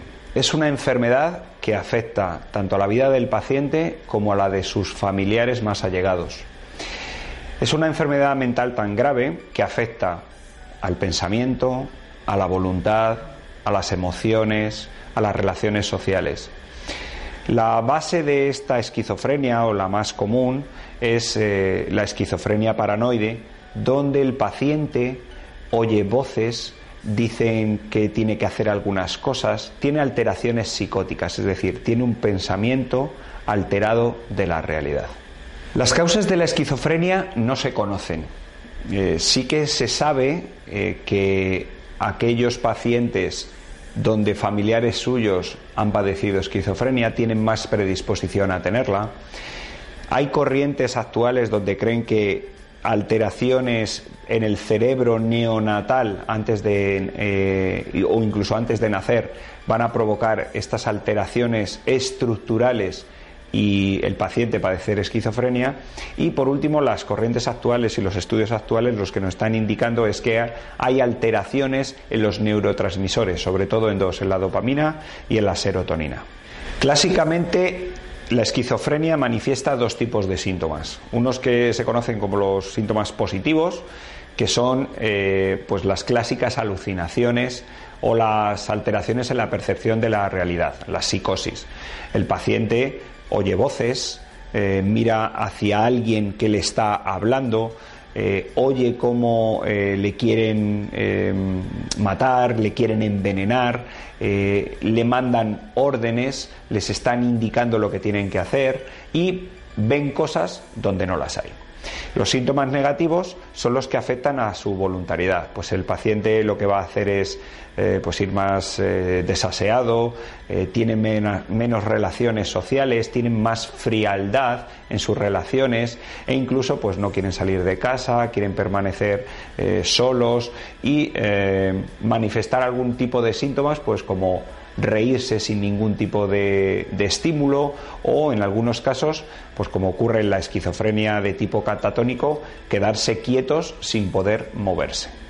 Aunque clásicamente la esquizofrenia se ha dividido en diferentes tipos, como son la esquizofrenia paranoide, esquizofrenia hebefrénica, donde se dan muchas más alteraciones de las emociones, la catatónica, la indiferenciada, hoy en día, según la manifestación de los síntomas que aporta el paciente, se va a ir clasificando entre una y otra, pero sobre todo de cara al tratamiento definitivo, ya que el tratamiento tiene que ser realizado por un médico especialista en psiquiatría y se va a basar en la toma de antipsicóticos y neurolépticos eh, de diferentes tipos según los síntomas que manifiesta el paciente. Algunos van a incidir más sobre la dopamina, mientras que otros van a incidir más sobre la serotonina y además van a realizar terapias eh, de grupo, eh, reuniones de trabajo, asistencias a centros de día, para conseguir que el paciente pueda ir eliminando los síntomas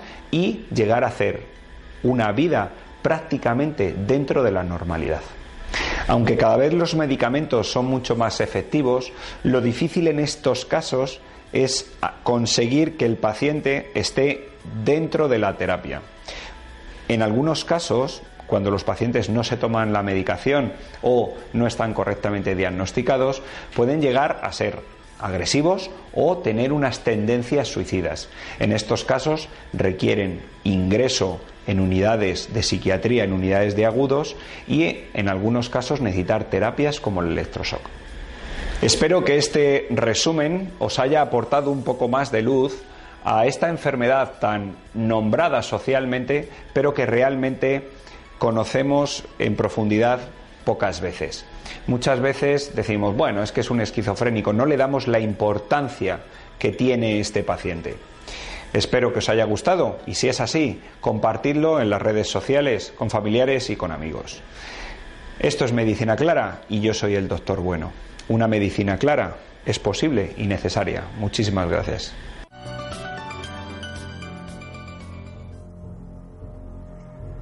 Rubén.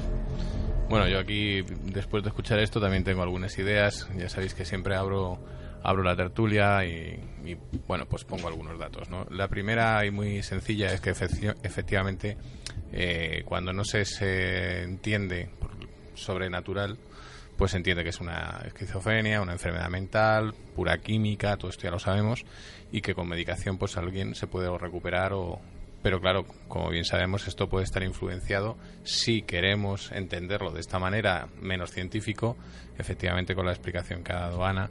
Y ahí es donde entra, eh, bueno, pues esas, esas, esas fases de, esa, de esas entradas hacia el organismo, hacia tu cuerpo, hacia tu mente, el alma, todo, en fin, la energía.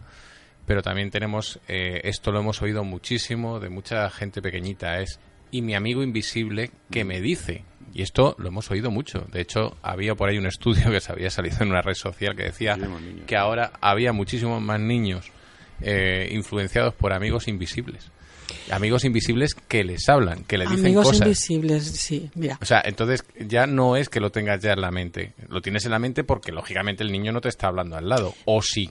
Pero mira, es que mm, esto que es como el huevo y la gallina. ¿Qué fue primero, la patología o la influencia de, de la entidad? Eh, y yo fíjate que creo con tanta gente que he visto, y, yo siempre digo, no soy psicóloga, no soy médico, pero veo, veo muchísima gente que viene buscando ayuda. Y, y lo que lo que sí que tengo muy muy claro es que hay niños que por desgracia están enfermos. Cuando están enfermos te baja mucho la vibración, tus campos energéticos se vuelven mucho más sutiles y por ahí entra la entidad de baja vibración. Otra vez vuelvo a repetirlo igual, a traerlo igual, baja vibración, baja vibración. Eh, si es un niño que es, que es sano mentalmente, está bien, está arropado, está querido y está sentido y afectado, mm, las energías que van a acudir a jugar con él van a ser también de alta vibración, normalmente. Ya, pero ¿y cuando a veces esto, no vamos a decir quién, ¿no? Pero bueno, esto es muy curioso cuando decían, no, no, pero deja sitio a mi amigo invisible, porque además no tenía nombre, ni se lo habían impuesto, sino que le hablaba, le decía, y además déjale sitio Pero mi amigo invisible, ay, amigo invisible es una cosas. etiqueta de los mayores. Los niños dicen, Sí, lo- pero los niños los niños dicen a esa niña o a esa señora No, o no, a mi esa no sé amiga, mi amiga, déjale mi sitio, amiga. déjale sitio a mi amiga. Y tenían que ir Claro. todos apretados en el coche porque si Claro. no, el otro se enfadaba. Mira, además yo tengo una anécdota- incómodo. Esto lo hemos oído mucho. O sea, Mira, no es la- que sea de hoy. No, no, esto viene de muchísimos años hacia atrás. Mira, la chica anterior, Macarena, eh, eh, ha contado que hizo una formación con Colin Bloyd. Yo coincidí la- la- en la fecha que, que ha dicho. Yo estaba, yo era- también estaba haciendo esa formación de los arquetipos. Yo fui con mi hijo, que tenía en ese momento tres años, a un herbolario donde él estaba pasando consulta. Pero ni yo no sabía que le estaba pasando consulta y él no sabía que yo iba a ir con mi hijo a comprar un jarabe para la tos. Y, me, y cuando eh, llegamos nosotros a comprar el jarabe, sale Colin Bloyd del gabinete para tomarse un descanso, salió con su mujer de entonces y se acerca a mi hijo y me dice, hombre, este es el niño Adonai que estábamos esperando. Ostras. Divertido, ¿no? Y yo me quedé, digo, ¿y este que le ha hablado de mí? De mi hijo, que se llama, mi hijo se llama así. Y entonces le toca la cabeza, dice, ¿qué? Qué bonitos estos amiguitos, ¿eh? ¿Y qué le iba a decir a él? Que mi hijo en ese momento tenía tres amigos invisibles, Bueno. pero con nombre y todo. Bueno, pero entonces... Ese señor que no nos conocía, a mí, a mí me conocería seguramente, le sonaría yo de estar en sus clases. Pero mi hijo, pequeño, Pues porque estaban allí. con nombre, y este señor los vio. Y yo me quedé así un poco aliviada que dije, bueno, ya no soy yo la única que los ve, ni el crío tampoco, este también los ve, bueno, Pero ya no estamos... Lo que pasa es que cuando llega un momento en que... Y los describió igual que el niño, lo describía, ¿eh? Claro, claro, pero es que esto, esto, esto roza... Hay mucho más cosas de lo que parece. En, Mucho en más. niños, en niños sí. Es que los niños... también está de adultos. Es que Cuento son- la anécdota No, porque su- había más gente en la tienda, Pero ¿eh? que O yo sea me he que... quedado muerto porque me he quedado, me he quedado muerto porque le he dicho a mi hijo, mira, voy a la radio y vamos a hablar sobre, vo- sobre voces. Y me ha dicho, así, mi hijo tiene 12 años, jamás en la vida me ha, me ha dicho nada al respecto. Y hoy me ha dicho, ah, pues yo de vez en cuando escucho voces. Y me y, "Ah, no, Álvaro, sí, sí, sí, de vez en cuando escucho voces. Ah, pero fuera de ti, sí, sí, sí. Pues explícale y asegúrate Bueno, y, es muy y llámame. No, no, y escucha, vamos, tengo claro mi hijo es completamente normal, en ningún momento tampoco veo No, que no, si yo no digo que esté enfermo. No, no, no, no, sí, a no, ver no, qué sí. tipo de voces son para Claro, identificar claro, él lo- ese él- mensaje. Él, lo ha dicho con una, con una normalidad. Con espontaneidad, sí, que es con como tiene que ser, Y sí. por supuesto, no, que, vamos, mi hijo, vamos, yo, en fin, se- eh, tiene sus reacciones normales de niño, ni considero, ni he visto en ningún momento ninguna reacción rara en él. Eh, Además, es la primera vez que me lo ha dicho hoy, precisamente, hoy, viniendo en el coche. Y porque ha venido, a- ha surgido al hilo de la, de la Y conversación no sé del por tema. qué, eh, lo, pues, pues, pues lo ha expresado. Me he quedado de piedra, digo. No, yo, la- la- yo en esto sí que puedo comentar algo. La idea es que, eh, si yo no me equivoco, los niños tienen, igual que los animales, que esto fue un, otro programa en, en su momento, tienen capacidad o tienen mayor capacidad de captar estas, esta evolución. Hasta cierta Hasta edad, ¿no? cierta edad, ¿no? Sí, sí, Lo que pasa es que también el equivoco. desarrollo de la infancia, vamos a ver, nosotros ya somos adultos con nuestra mente o nuestro cerebro, nuestras conexiones formadas ya totalmente, pero también con ideas preconcebidas y luego también con el aporte sociocultural que tenemos de, la, de nuestra historia vivida. Los niños, como bien sabéis, se están formando a nivel también mental sus conexiones cerebrales Y, y luego también están, hay una etapa para, para, cada, para cada tipo de emoción y sentimiento. Los afectos, la familia, luego ya sabes, con la adolescencia salen fuera del seno familiar y necesitan identificarse con otros adolescentes como ellos. Hasta que no son adolescentes, sí que prima lo que traen del otro lado, que es una aura muy brillante y permeable a los seres de luz y a los seres más elevados. Entonces es muy normal también que, los niños canalicen o traigan la información del otro lado aquí a, la Tierra. ¿Cómo? Pues muchas veces en forma de dibujos, en forma de redacciones, en forma de te cuentan cuentos y luego también otros con algo tan evidente, tan evidente como oye, ponle un cubierto a mi amigo que esta comida dice que le gusta mucho a él. O déjale el sitio en el coche porque es que viene con nosotros porque quiere venir a la playa. Dices tú, pero ¿cómo vamos a ir tantos kilómetros aquí todos apretados para dejar un sitio aquí, un hueco? ¿A qué? ¿A quién? Tú estás tonto. Y ahí empiezan los problemas porque también eh, se puede... Yo tenía un conocido, ¿no? Que no, en su momento ya, cuando ya fue más mayor, no sé si era efecto del alcohol o la situación, pero dijo, dijo, es que yo, eh, cuando no se cumplía lo que él quería, que eran cosas normales, eh, oye, pues también quiero una magdalena, o yo también quiero ir al patio, o yo quiero jugar, cuando no se cumplía, eh, me embroncaba, me hacía sentirme mal, pero no era culpa mía, y encima además venía el problema de que se cabreaba conmigo y de pronto desaparecía y volvía cuando menos te lo esperabas. Claro, pero es una entidad adversa. O sea, normalmente nosotros no deberíamos de permitir la compañía de entidades. Hay entidades que van y vienen. Y pero ¿cómo un niño puede saber si es que está esquizofrénico realmente es que le ha entrado una identidad? No, pero eso lo sabe el adulto. El adulto sabe con el discurso de la entidad. Vamos a ver, primero. Es que esto para habría que hacer un cursillo, ¿no? Sí, primero, nunca deberíamos de permitir que entidades convivieran con nosotros, nunca. Pero a veces hay gente que se siente muy bien. ¿Por qué? Porque esa entidad le está dando algo maravilloso, la intuición, eh, la llegada de mensajes, eh, información acerca de otras de situaciones y de otras personas.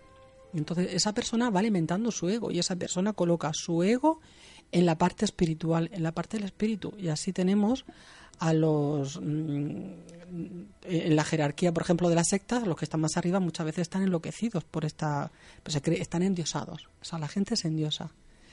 Luego, depende del discurso de cada entidad, tienes que ponerle freno inmediatamente. Si hay un niño que te dice, no, es que mi amigo se enfada, pues vamos a, recurrir a quien sepa hacer este trabajo o pueda hacerlo para que esta entidad abandone a mi hijo y abandone mi casa cuanto antes. Como el ejemplo de intentar matar a un perro porque se lo ha dicho la entidad. Entonces, ¿esto qué es? ¿Esto es una entidad o es que el niño está ¿dónde está la línea, Rubén? ¿Dónde está la línea de separación? que tienes cuidado con estos temas. Porque a, mí me da miedo porque yo no soy profesional, pero eh, a mí lo que me encanta es entender eh, el punto de vista del, divulgador científico. Yo he caído esta noche en mano un artículo, no tiene nada que ver con esto, pero fijaos cómo se entronca. Una partícula biológica, eh, lo quería incluir en noticias, pero como andamos pelados de tiempo, me la acaba de mandar una amiga desde México, una partícula biológica se comporta como onda, como onda cuántica por primera vez.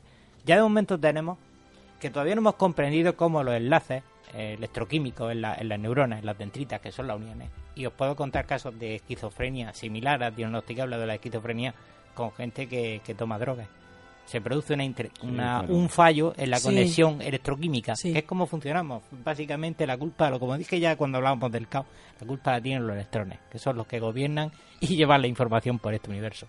A todos, y, cuando tratamos estos temas tenemos que aprender a distinguir lo físico de lo otro. Si hay lo otro, no hay lo otro, eh, un niño, un adulto, no, un niño es muy raro. Por, probabilidad estadística aparece con esquizofrenia, un trastorno obsesivo compulsivo, pues eh, aparece, han aparecido, de todos conocemos tristes casos de cuando la mili, de que aparecían casos de suicidio en la mili, aparece a unos 16, 17 años en muchos porcentajes, con lo cual ya estamos hablando de trastornos puramente materiales, neuronales no siempre sucede. Entonces hay que hilar fino. Yo lo que pretendo es que saquemos el concepto de hilar muy fino para distinguir cuándo puede ser otra entidad, cuándo puede ser un espíritu, llámalo como quiera, un alma vagante, errante, o cuando verdaderamente se trata de un trastorno por una carencia vitamínica. Una amiga mía me estaba contando y termino ya rápido, perdonadme porque es que se me ha venido a la cabeza una amiga que me insistía esta tarde en que le contase el caso de que ella estaba escuchando continuamente en casa la voz del eco del perro.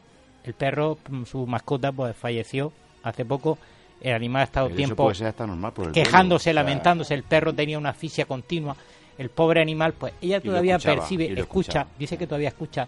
Yo quiero distinguirla, me gustaría saber la verdad, sea dolorosa o amable. Me gustaría conocer la verdad, si verdaderamente es que todavía pulula por ahí eh, No, ese, ese pequeño algún- espíritu, o, o- o verdaderamente se trata de, de- de- de- del efecto eco, que yo lo denomino, que es, por Claro. ejemplo, después de un terremoto, que la gente siente el terremoto mucho tiempo.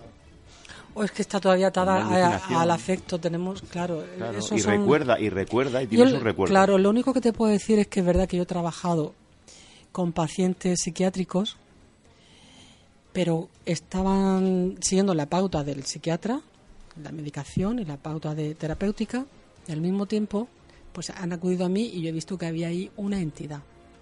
Y lo que yo te puedo decir que en estos casos de estos pacientes la mejoría ha sido muy notable después mm, de que se hiciera el trabajo de alejamiento de esa entidad.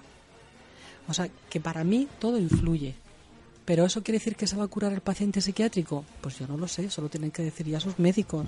Yo sé que hasta donde yo llego y hasta donde yo sé, y me han reportado sus familiares, los que lo han traído a la consulta, o los que me han llamado por teléfono, porque esto se puede hacer, el trabajo se hace, yo normalmente lo hago por teléfono. O sea, me llaman y yo ya lo hago. Le pido los datos que necesito, que es el nombre LED y lo hago. Y mejoran notablemente. Ahora la enfermedad continúa y bueno, pues soste- tendrá que estar sostenido y atendido por sus médicos, eso es evidente. Yo aquí también tengo otra, otras dos, dos causas. Una, ¿qué pasó con Juana la Loca? ¿Era una esquizofrénica o realmente oía a Dios? Es bueno, tantos nunca- nunca lo místicos, hay muchos místicos que han, han oído que a Dios. No solo es eso, es que en la antigua Grecia había los oráculos, los los eh, los eh, traductores del más allá, la- la- los chamanes, todo este tipo de personas también tenían cierta capacidad para escuchar esas voces que le interpretaban, ¿no? que a veces no eran muy también iban por ahí. O sea, que estamos ya rozando desde la antigüedad que esto sucede. No creo que en la antigüedad ya se definiera como una esquizofrenia. Pero además ahí hay otra cosa más.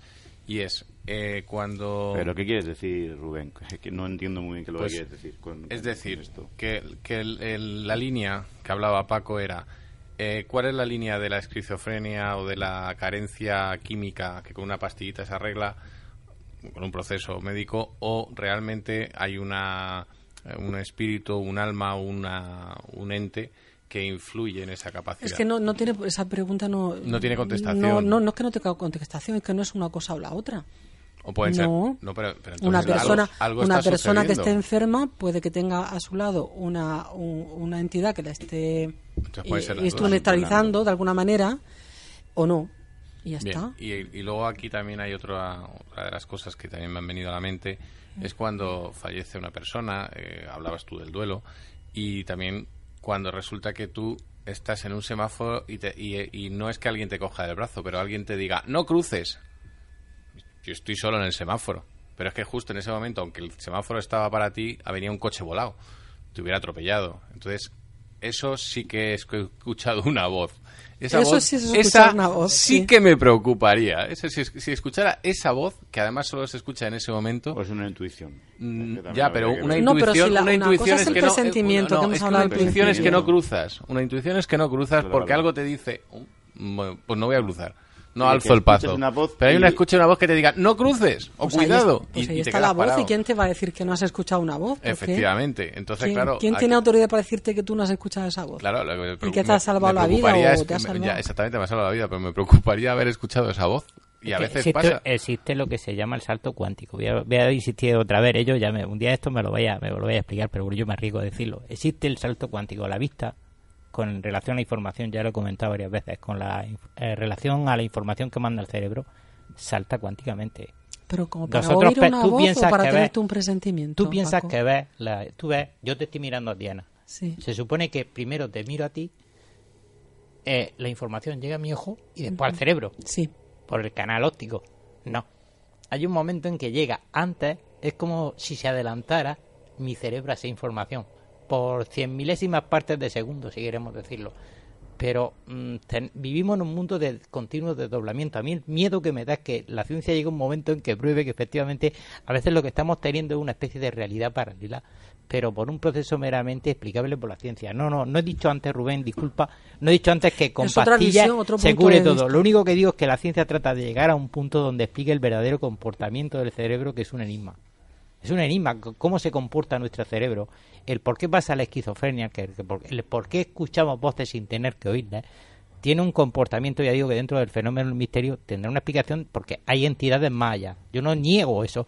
Lo que sí digo es que... mm, Hay un desequilibrio químico, eso está pero, pero clarísimo. está claro, está claro que, que, que, nuestras células, nuestro, nuestro- nuestras partículas pequeñas que componen nuestro, nuestra, nuestra, nuestra información, lo que leemos, salta cuánticamente. Es decir, podemos llegar a estar viendo una- un acontecimiento eh, que Antes. antes de que suceda, sin llegar a haber su- sucedido y sin ser conscientes plenamente de ello. Nada más que he tenido un déjà vu. Por ejemplo. Efectivamente, eso iba, eso iba ver, a lo que la aportación iba a Y si los déjà vu no solo suceden con la luz, sino que sucede con otro tipo de frecuencias electromagnéticas como es el sonido, estamos ante un camino muy largo que recorrer todavía. Probablemente, mira, eh, yo sí que mm, yo lo he vivido mucho cuando mis hijos eran pequeños y a mí otros hijos y otras madres me han, me han traído esa información. Estar tan tranquilamente, sucede en casa, y oír claramente, mami, mami, y yo digo, ¿pero qué me llama? ¿Qué quiere? Con la voz de mis hijos. Y ellos, ¿qué quieres? A lo mejor están arriba, se asoman por la. Mami, ¿qué quieres? Cuando eran pequeños, que me decían mami, me querían mucho. Mami, ¿qué quieres? Que yo no te he llamado, que estoy trabajando, que estoy en el estudio, que estoy trabajando. Eso en mi casa continuamente. Pero al comentarlo así de una forma pues divertida, oye, que eso también que pasa en mi casa, que eso también me pasa a mí. A lo mejor es eso que está explicando Paco, podría serlo. Yo no tengo una explicación para eso. En porcentaje, Ana, perdona. Porque esto Hablo no son de entidades. porcentajes de explicaciones. No todo se explica igual, pero Y que esos en son algunos voces, casos puede estar sí. sucediendo una cosa y en otros casos otra muy diferente. Claro, y estás oyendo las voces de tus familiares que están ahí en tu casa contigo en ese momento, pero que no han abierto la boca. Salva. Bueno, yo no sé, no sé si pensaréis que estoy loco. Eh, que digo que no sé si vosotros pensaréis que yo estoy loco. A veces sí. A veces lo parece. O sea, que escuchas voces. En cierta ocasión escuché una voz, sí, pero no solo yo. La escuchamos mi mujer y yo. Eh, somos dos. Y fue Pero, una voz clarísima que sonó dentro de la casa. Estábamos los dos, después de comer, descansando. Y ella estaba en un sitio y yo en otro. Y sonó una voz de niña. De niña. Tengo que decir, yo tengo una hija, pero mi hija no estaba en casa, estaba de excursión con el colegio. Y no Ni- estaba. ni asimilaba esa no voz con la- ahí. No, no, no. el no, timbre de voz fue con- una voz de una niña que llamó a mi mujer por su nombre. En caso de que hubiese estado mi hija, no la llamaba por su nombre, le llamaba mamá, lógicamente. supuesto. Claro. Y yo, en- en- rápidamente, en cuanto la oí, le digo a mi mujer, que estaba en otra habitación, ¿lo has oído? Sí. Digo, ¿y quién es? Dice, ¿y yo qué sé? La voz sonó dentro de la casa y fue clarísima, y fue la voz de una niña. Y no fue como una, como una psicofonía de aquellas que escuchamos. No, no, no, no, Como no. si estuviese ahí en casa la niña. Estaba dentro de vosotros, la sí. casa, estaba dentro, la voz sonó dentro. Y la oímos los dos. ¿Qué podría ser? Si conocer a mi mujer es lo más escéptico que hay. ¿Qué podría pero lo pero la oyó. hay- hay voces que no son La de entidades y no se sabe por qué están ahí. Y... Yo, yo antes de seguir, porque nos queda poco tiempo, como siempre, eh, quis- me, me gustaría, Ana, muy rápidamente, pero por ejemplo, eh, separar un poco las voces que se oyen de dónde pueden venir. Es decir, si lo que oigo es negativo o que quiere que mate, se, puede ser una esquizofrenia o, un- o una energía un poco. Pero muchas negativa. personas que están enfermos con esquizofrenia, me yo he visto que, muchos. que todos seamos buenos en este mundo, eh, es, es otro tipo de voz. Mm. Si es Las voces se corresponden normalmente, salvo los casos que hemos contado Salva y yo y alguno más. Eh, eso no se saben. Lo de la niña y lo de las voces que te Sí. llaman por tu nombre no, no se corresponden con entidades. ¿eh? Pero es verdad que los, los que sufren patologías psiquiátricas muchas veces se les ha filtrado una entidad y está allí esperando que ese cuerpo sea suyo. Bueno, ya tengo paciencia. Mira, entidades a nuestro lado no deberíamos de, de verdad de, tener a nuestro lado, porque en cualquier momento te pasa factura y te pide y se enfada y entonces ya genera el caos en tu casa. Cada uno a su sitio y los muertos a la luz y a su camino de evolución. Y nosotros cuando nos vayamos de aquí también, salvo pues que tengamos alguna posibilidad de, de quedarnos aquí y, y ayudar a los que se quedan aquí, a los nuestros. Qué difícil, que para eso ya hay otros. Yo recuerdo, mira, quería contar esta anécdota. De, mi hija tendría como unos tres meses. A mí es que me han pasado, como podéis imaginar, como tanta otra gente, muchas cosas. Yo me acuerdo, yo trabajaba en el estudio de publicidad. mm, Cuando eran pequeños estos, yo lo tenía en casa, por practicidad. Y un día estaba tan agotada que me siento en el sillón, pero en el sillón de leer, no en el sillón de trabajar. Y digo, uff.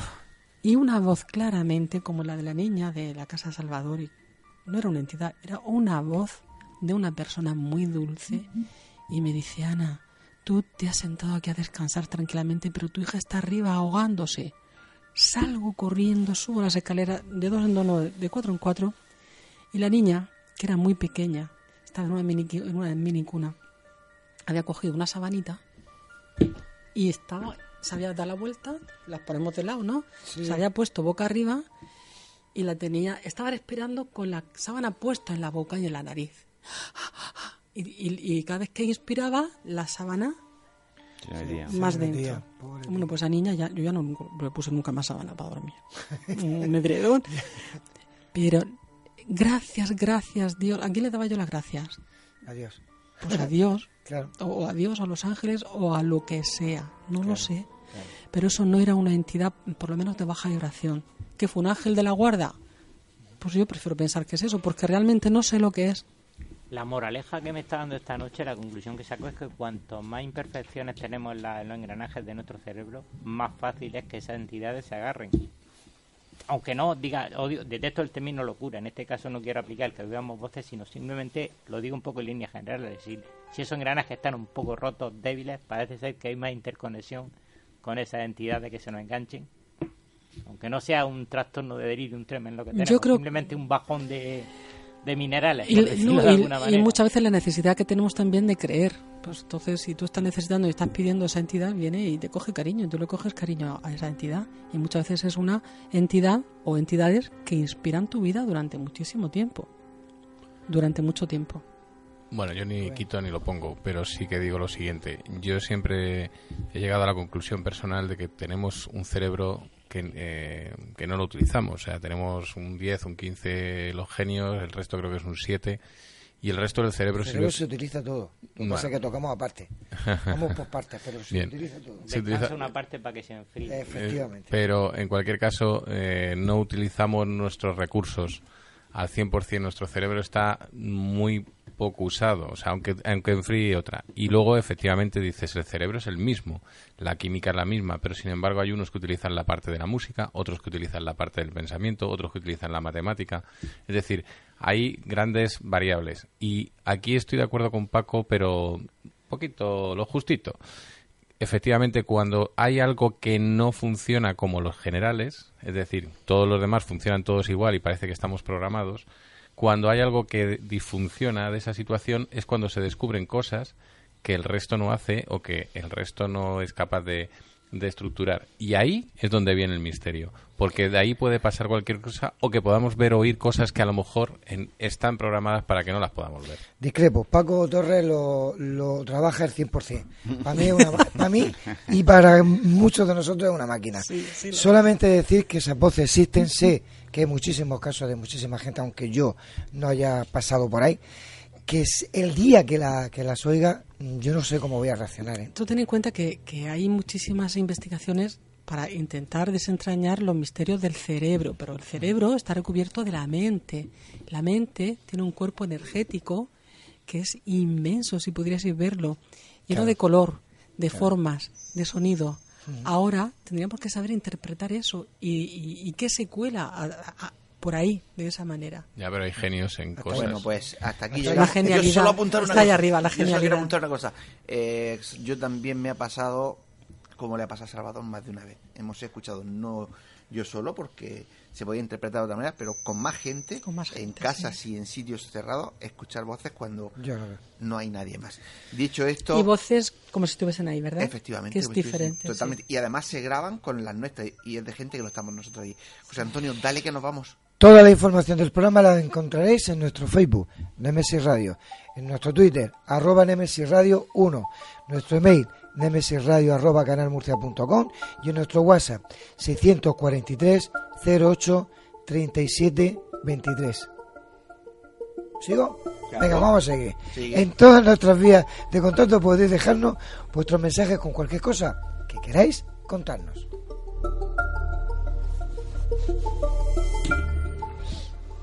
Efectivamente, las vías Es que de me faltaba ya el aire. Pero bueno, respira. Pero las vías de contacto son muy, muy, muy, importantes porque es la forma que tenemos de comunicarnos con nuestros oyentes. Lo he dicho al principio y lo digo ahora. Nos quedan 16 días justos para ese especial en el auditorio de la alberca. Así que, como tenemos un par de programas todavía de por medio, recuerden que todos los jueves a las 21 horas tenéis una cita con Nemesis Radio en Radio Inter 96.7 y en la 102.4 de la FM en Murcia. Y los domingos, pues como siempre, repetimos, en horario y en los diales. Y por internet, pues a través de la web www.lainter.es y www.lainter968.es. Y como no hay que perder las buenas costumbres, y esta noche no son voces, o espero que no sean voces, no olvidéis que nuestras voces viajen ya por el universo.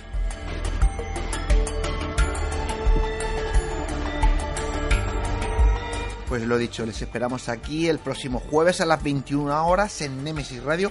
No nos falten, ya saben que pasamos lista y como les decimos desde hacía tiempo, si les ha gustado el programa, díganselo a sus amigos y a sus conocidos, pues para que la familia de Nemesis Radio siga creciendo.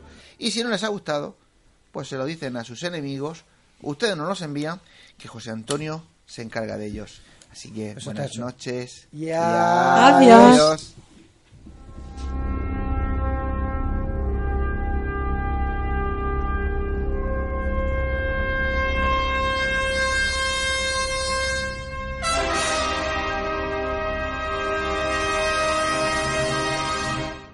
¿Estamos solos en el universo? ¿Quiénes son los verdaderos artífices de las pirámides? ¿Hay vida extraterrestre? De ser así, ¿es posible que ya estén entre nosotros? Psicofonías, Ouija, ¿nos hablan los muertos? Némesis Radio, viajando a lo desconocido, sobrepasando el horizonte de la conciencia. Programa dirigido y presentado por Antonio Pérez y José Antonio Martínez. Todos los jueves y domingos a las 9 de la noche en Radio Inter, región de Murcia.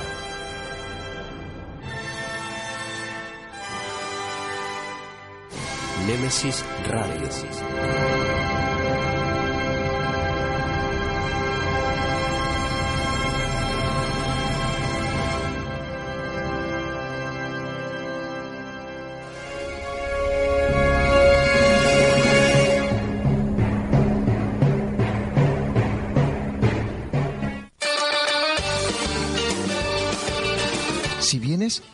Meseguera se siente. La meseguera se disfruta.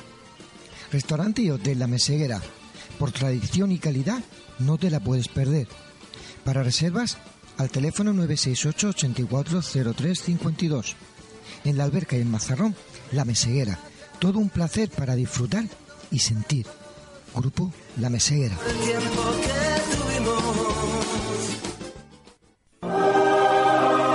Fotos Orión. Hay momentos importantes en tu vida que no puedes dejar pasar. Inmortaliza tu evento en fotografía y vídeo con Fotos Orión. Porque las cosas especiales solo ocurren una vez. Fotos Orión. Profesionalidad y confianza. Calle La Gloria, número 32, frente Antiguo Tornel, La Alberca, Murcia. Teléfono 868 94 30 13. Atraviesa por tu cuenta y riesgo la puerta cerrada que te lleva hacia un mundo oculto. ¿Quieres que investiguemos tu caso? Contacta con nosotros a través de nuestras vías de comunicación. Facebook, GOIS, Grupo Operativo de Investigación Sobrenatural. Canal de YouTube, GOIS Investigación. Deja tu visita y suscríbete.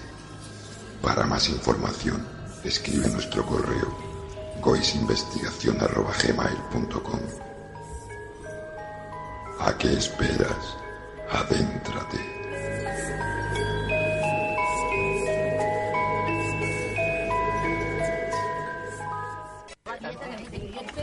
Nemesis Radio. Nemesis Radio. Nemesis Radio. Nemesis Radio. Nemesis Radio. Nemesis Radio. Radio Inter y Radio Internacional. Desde Madrid.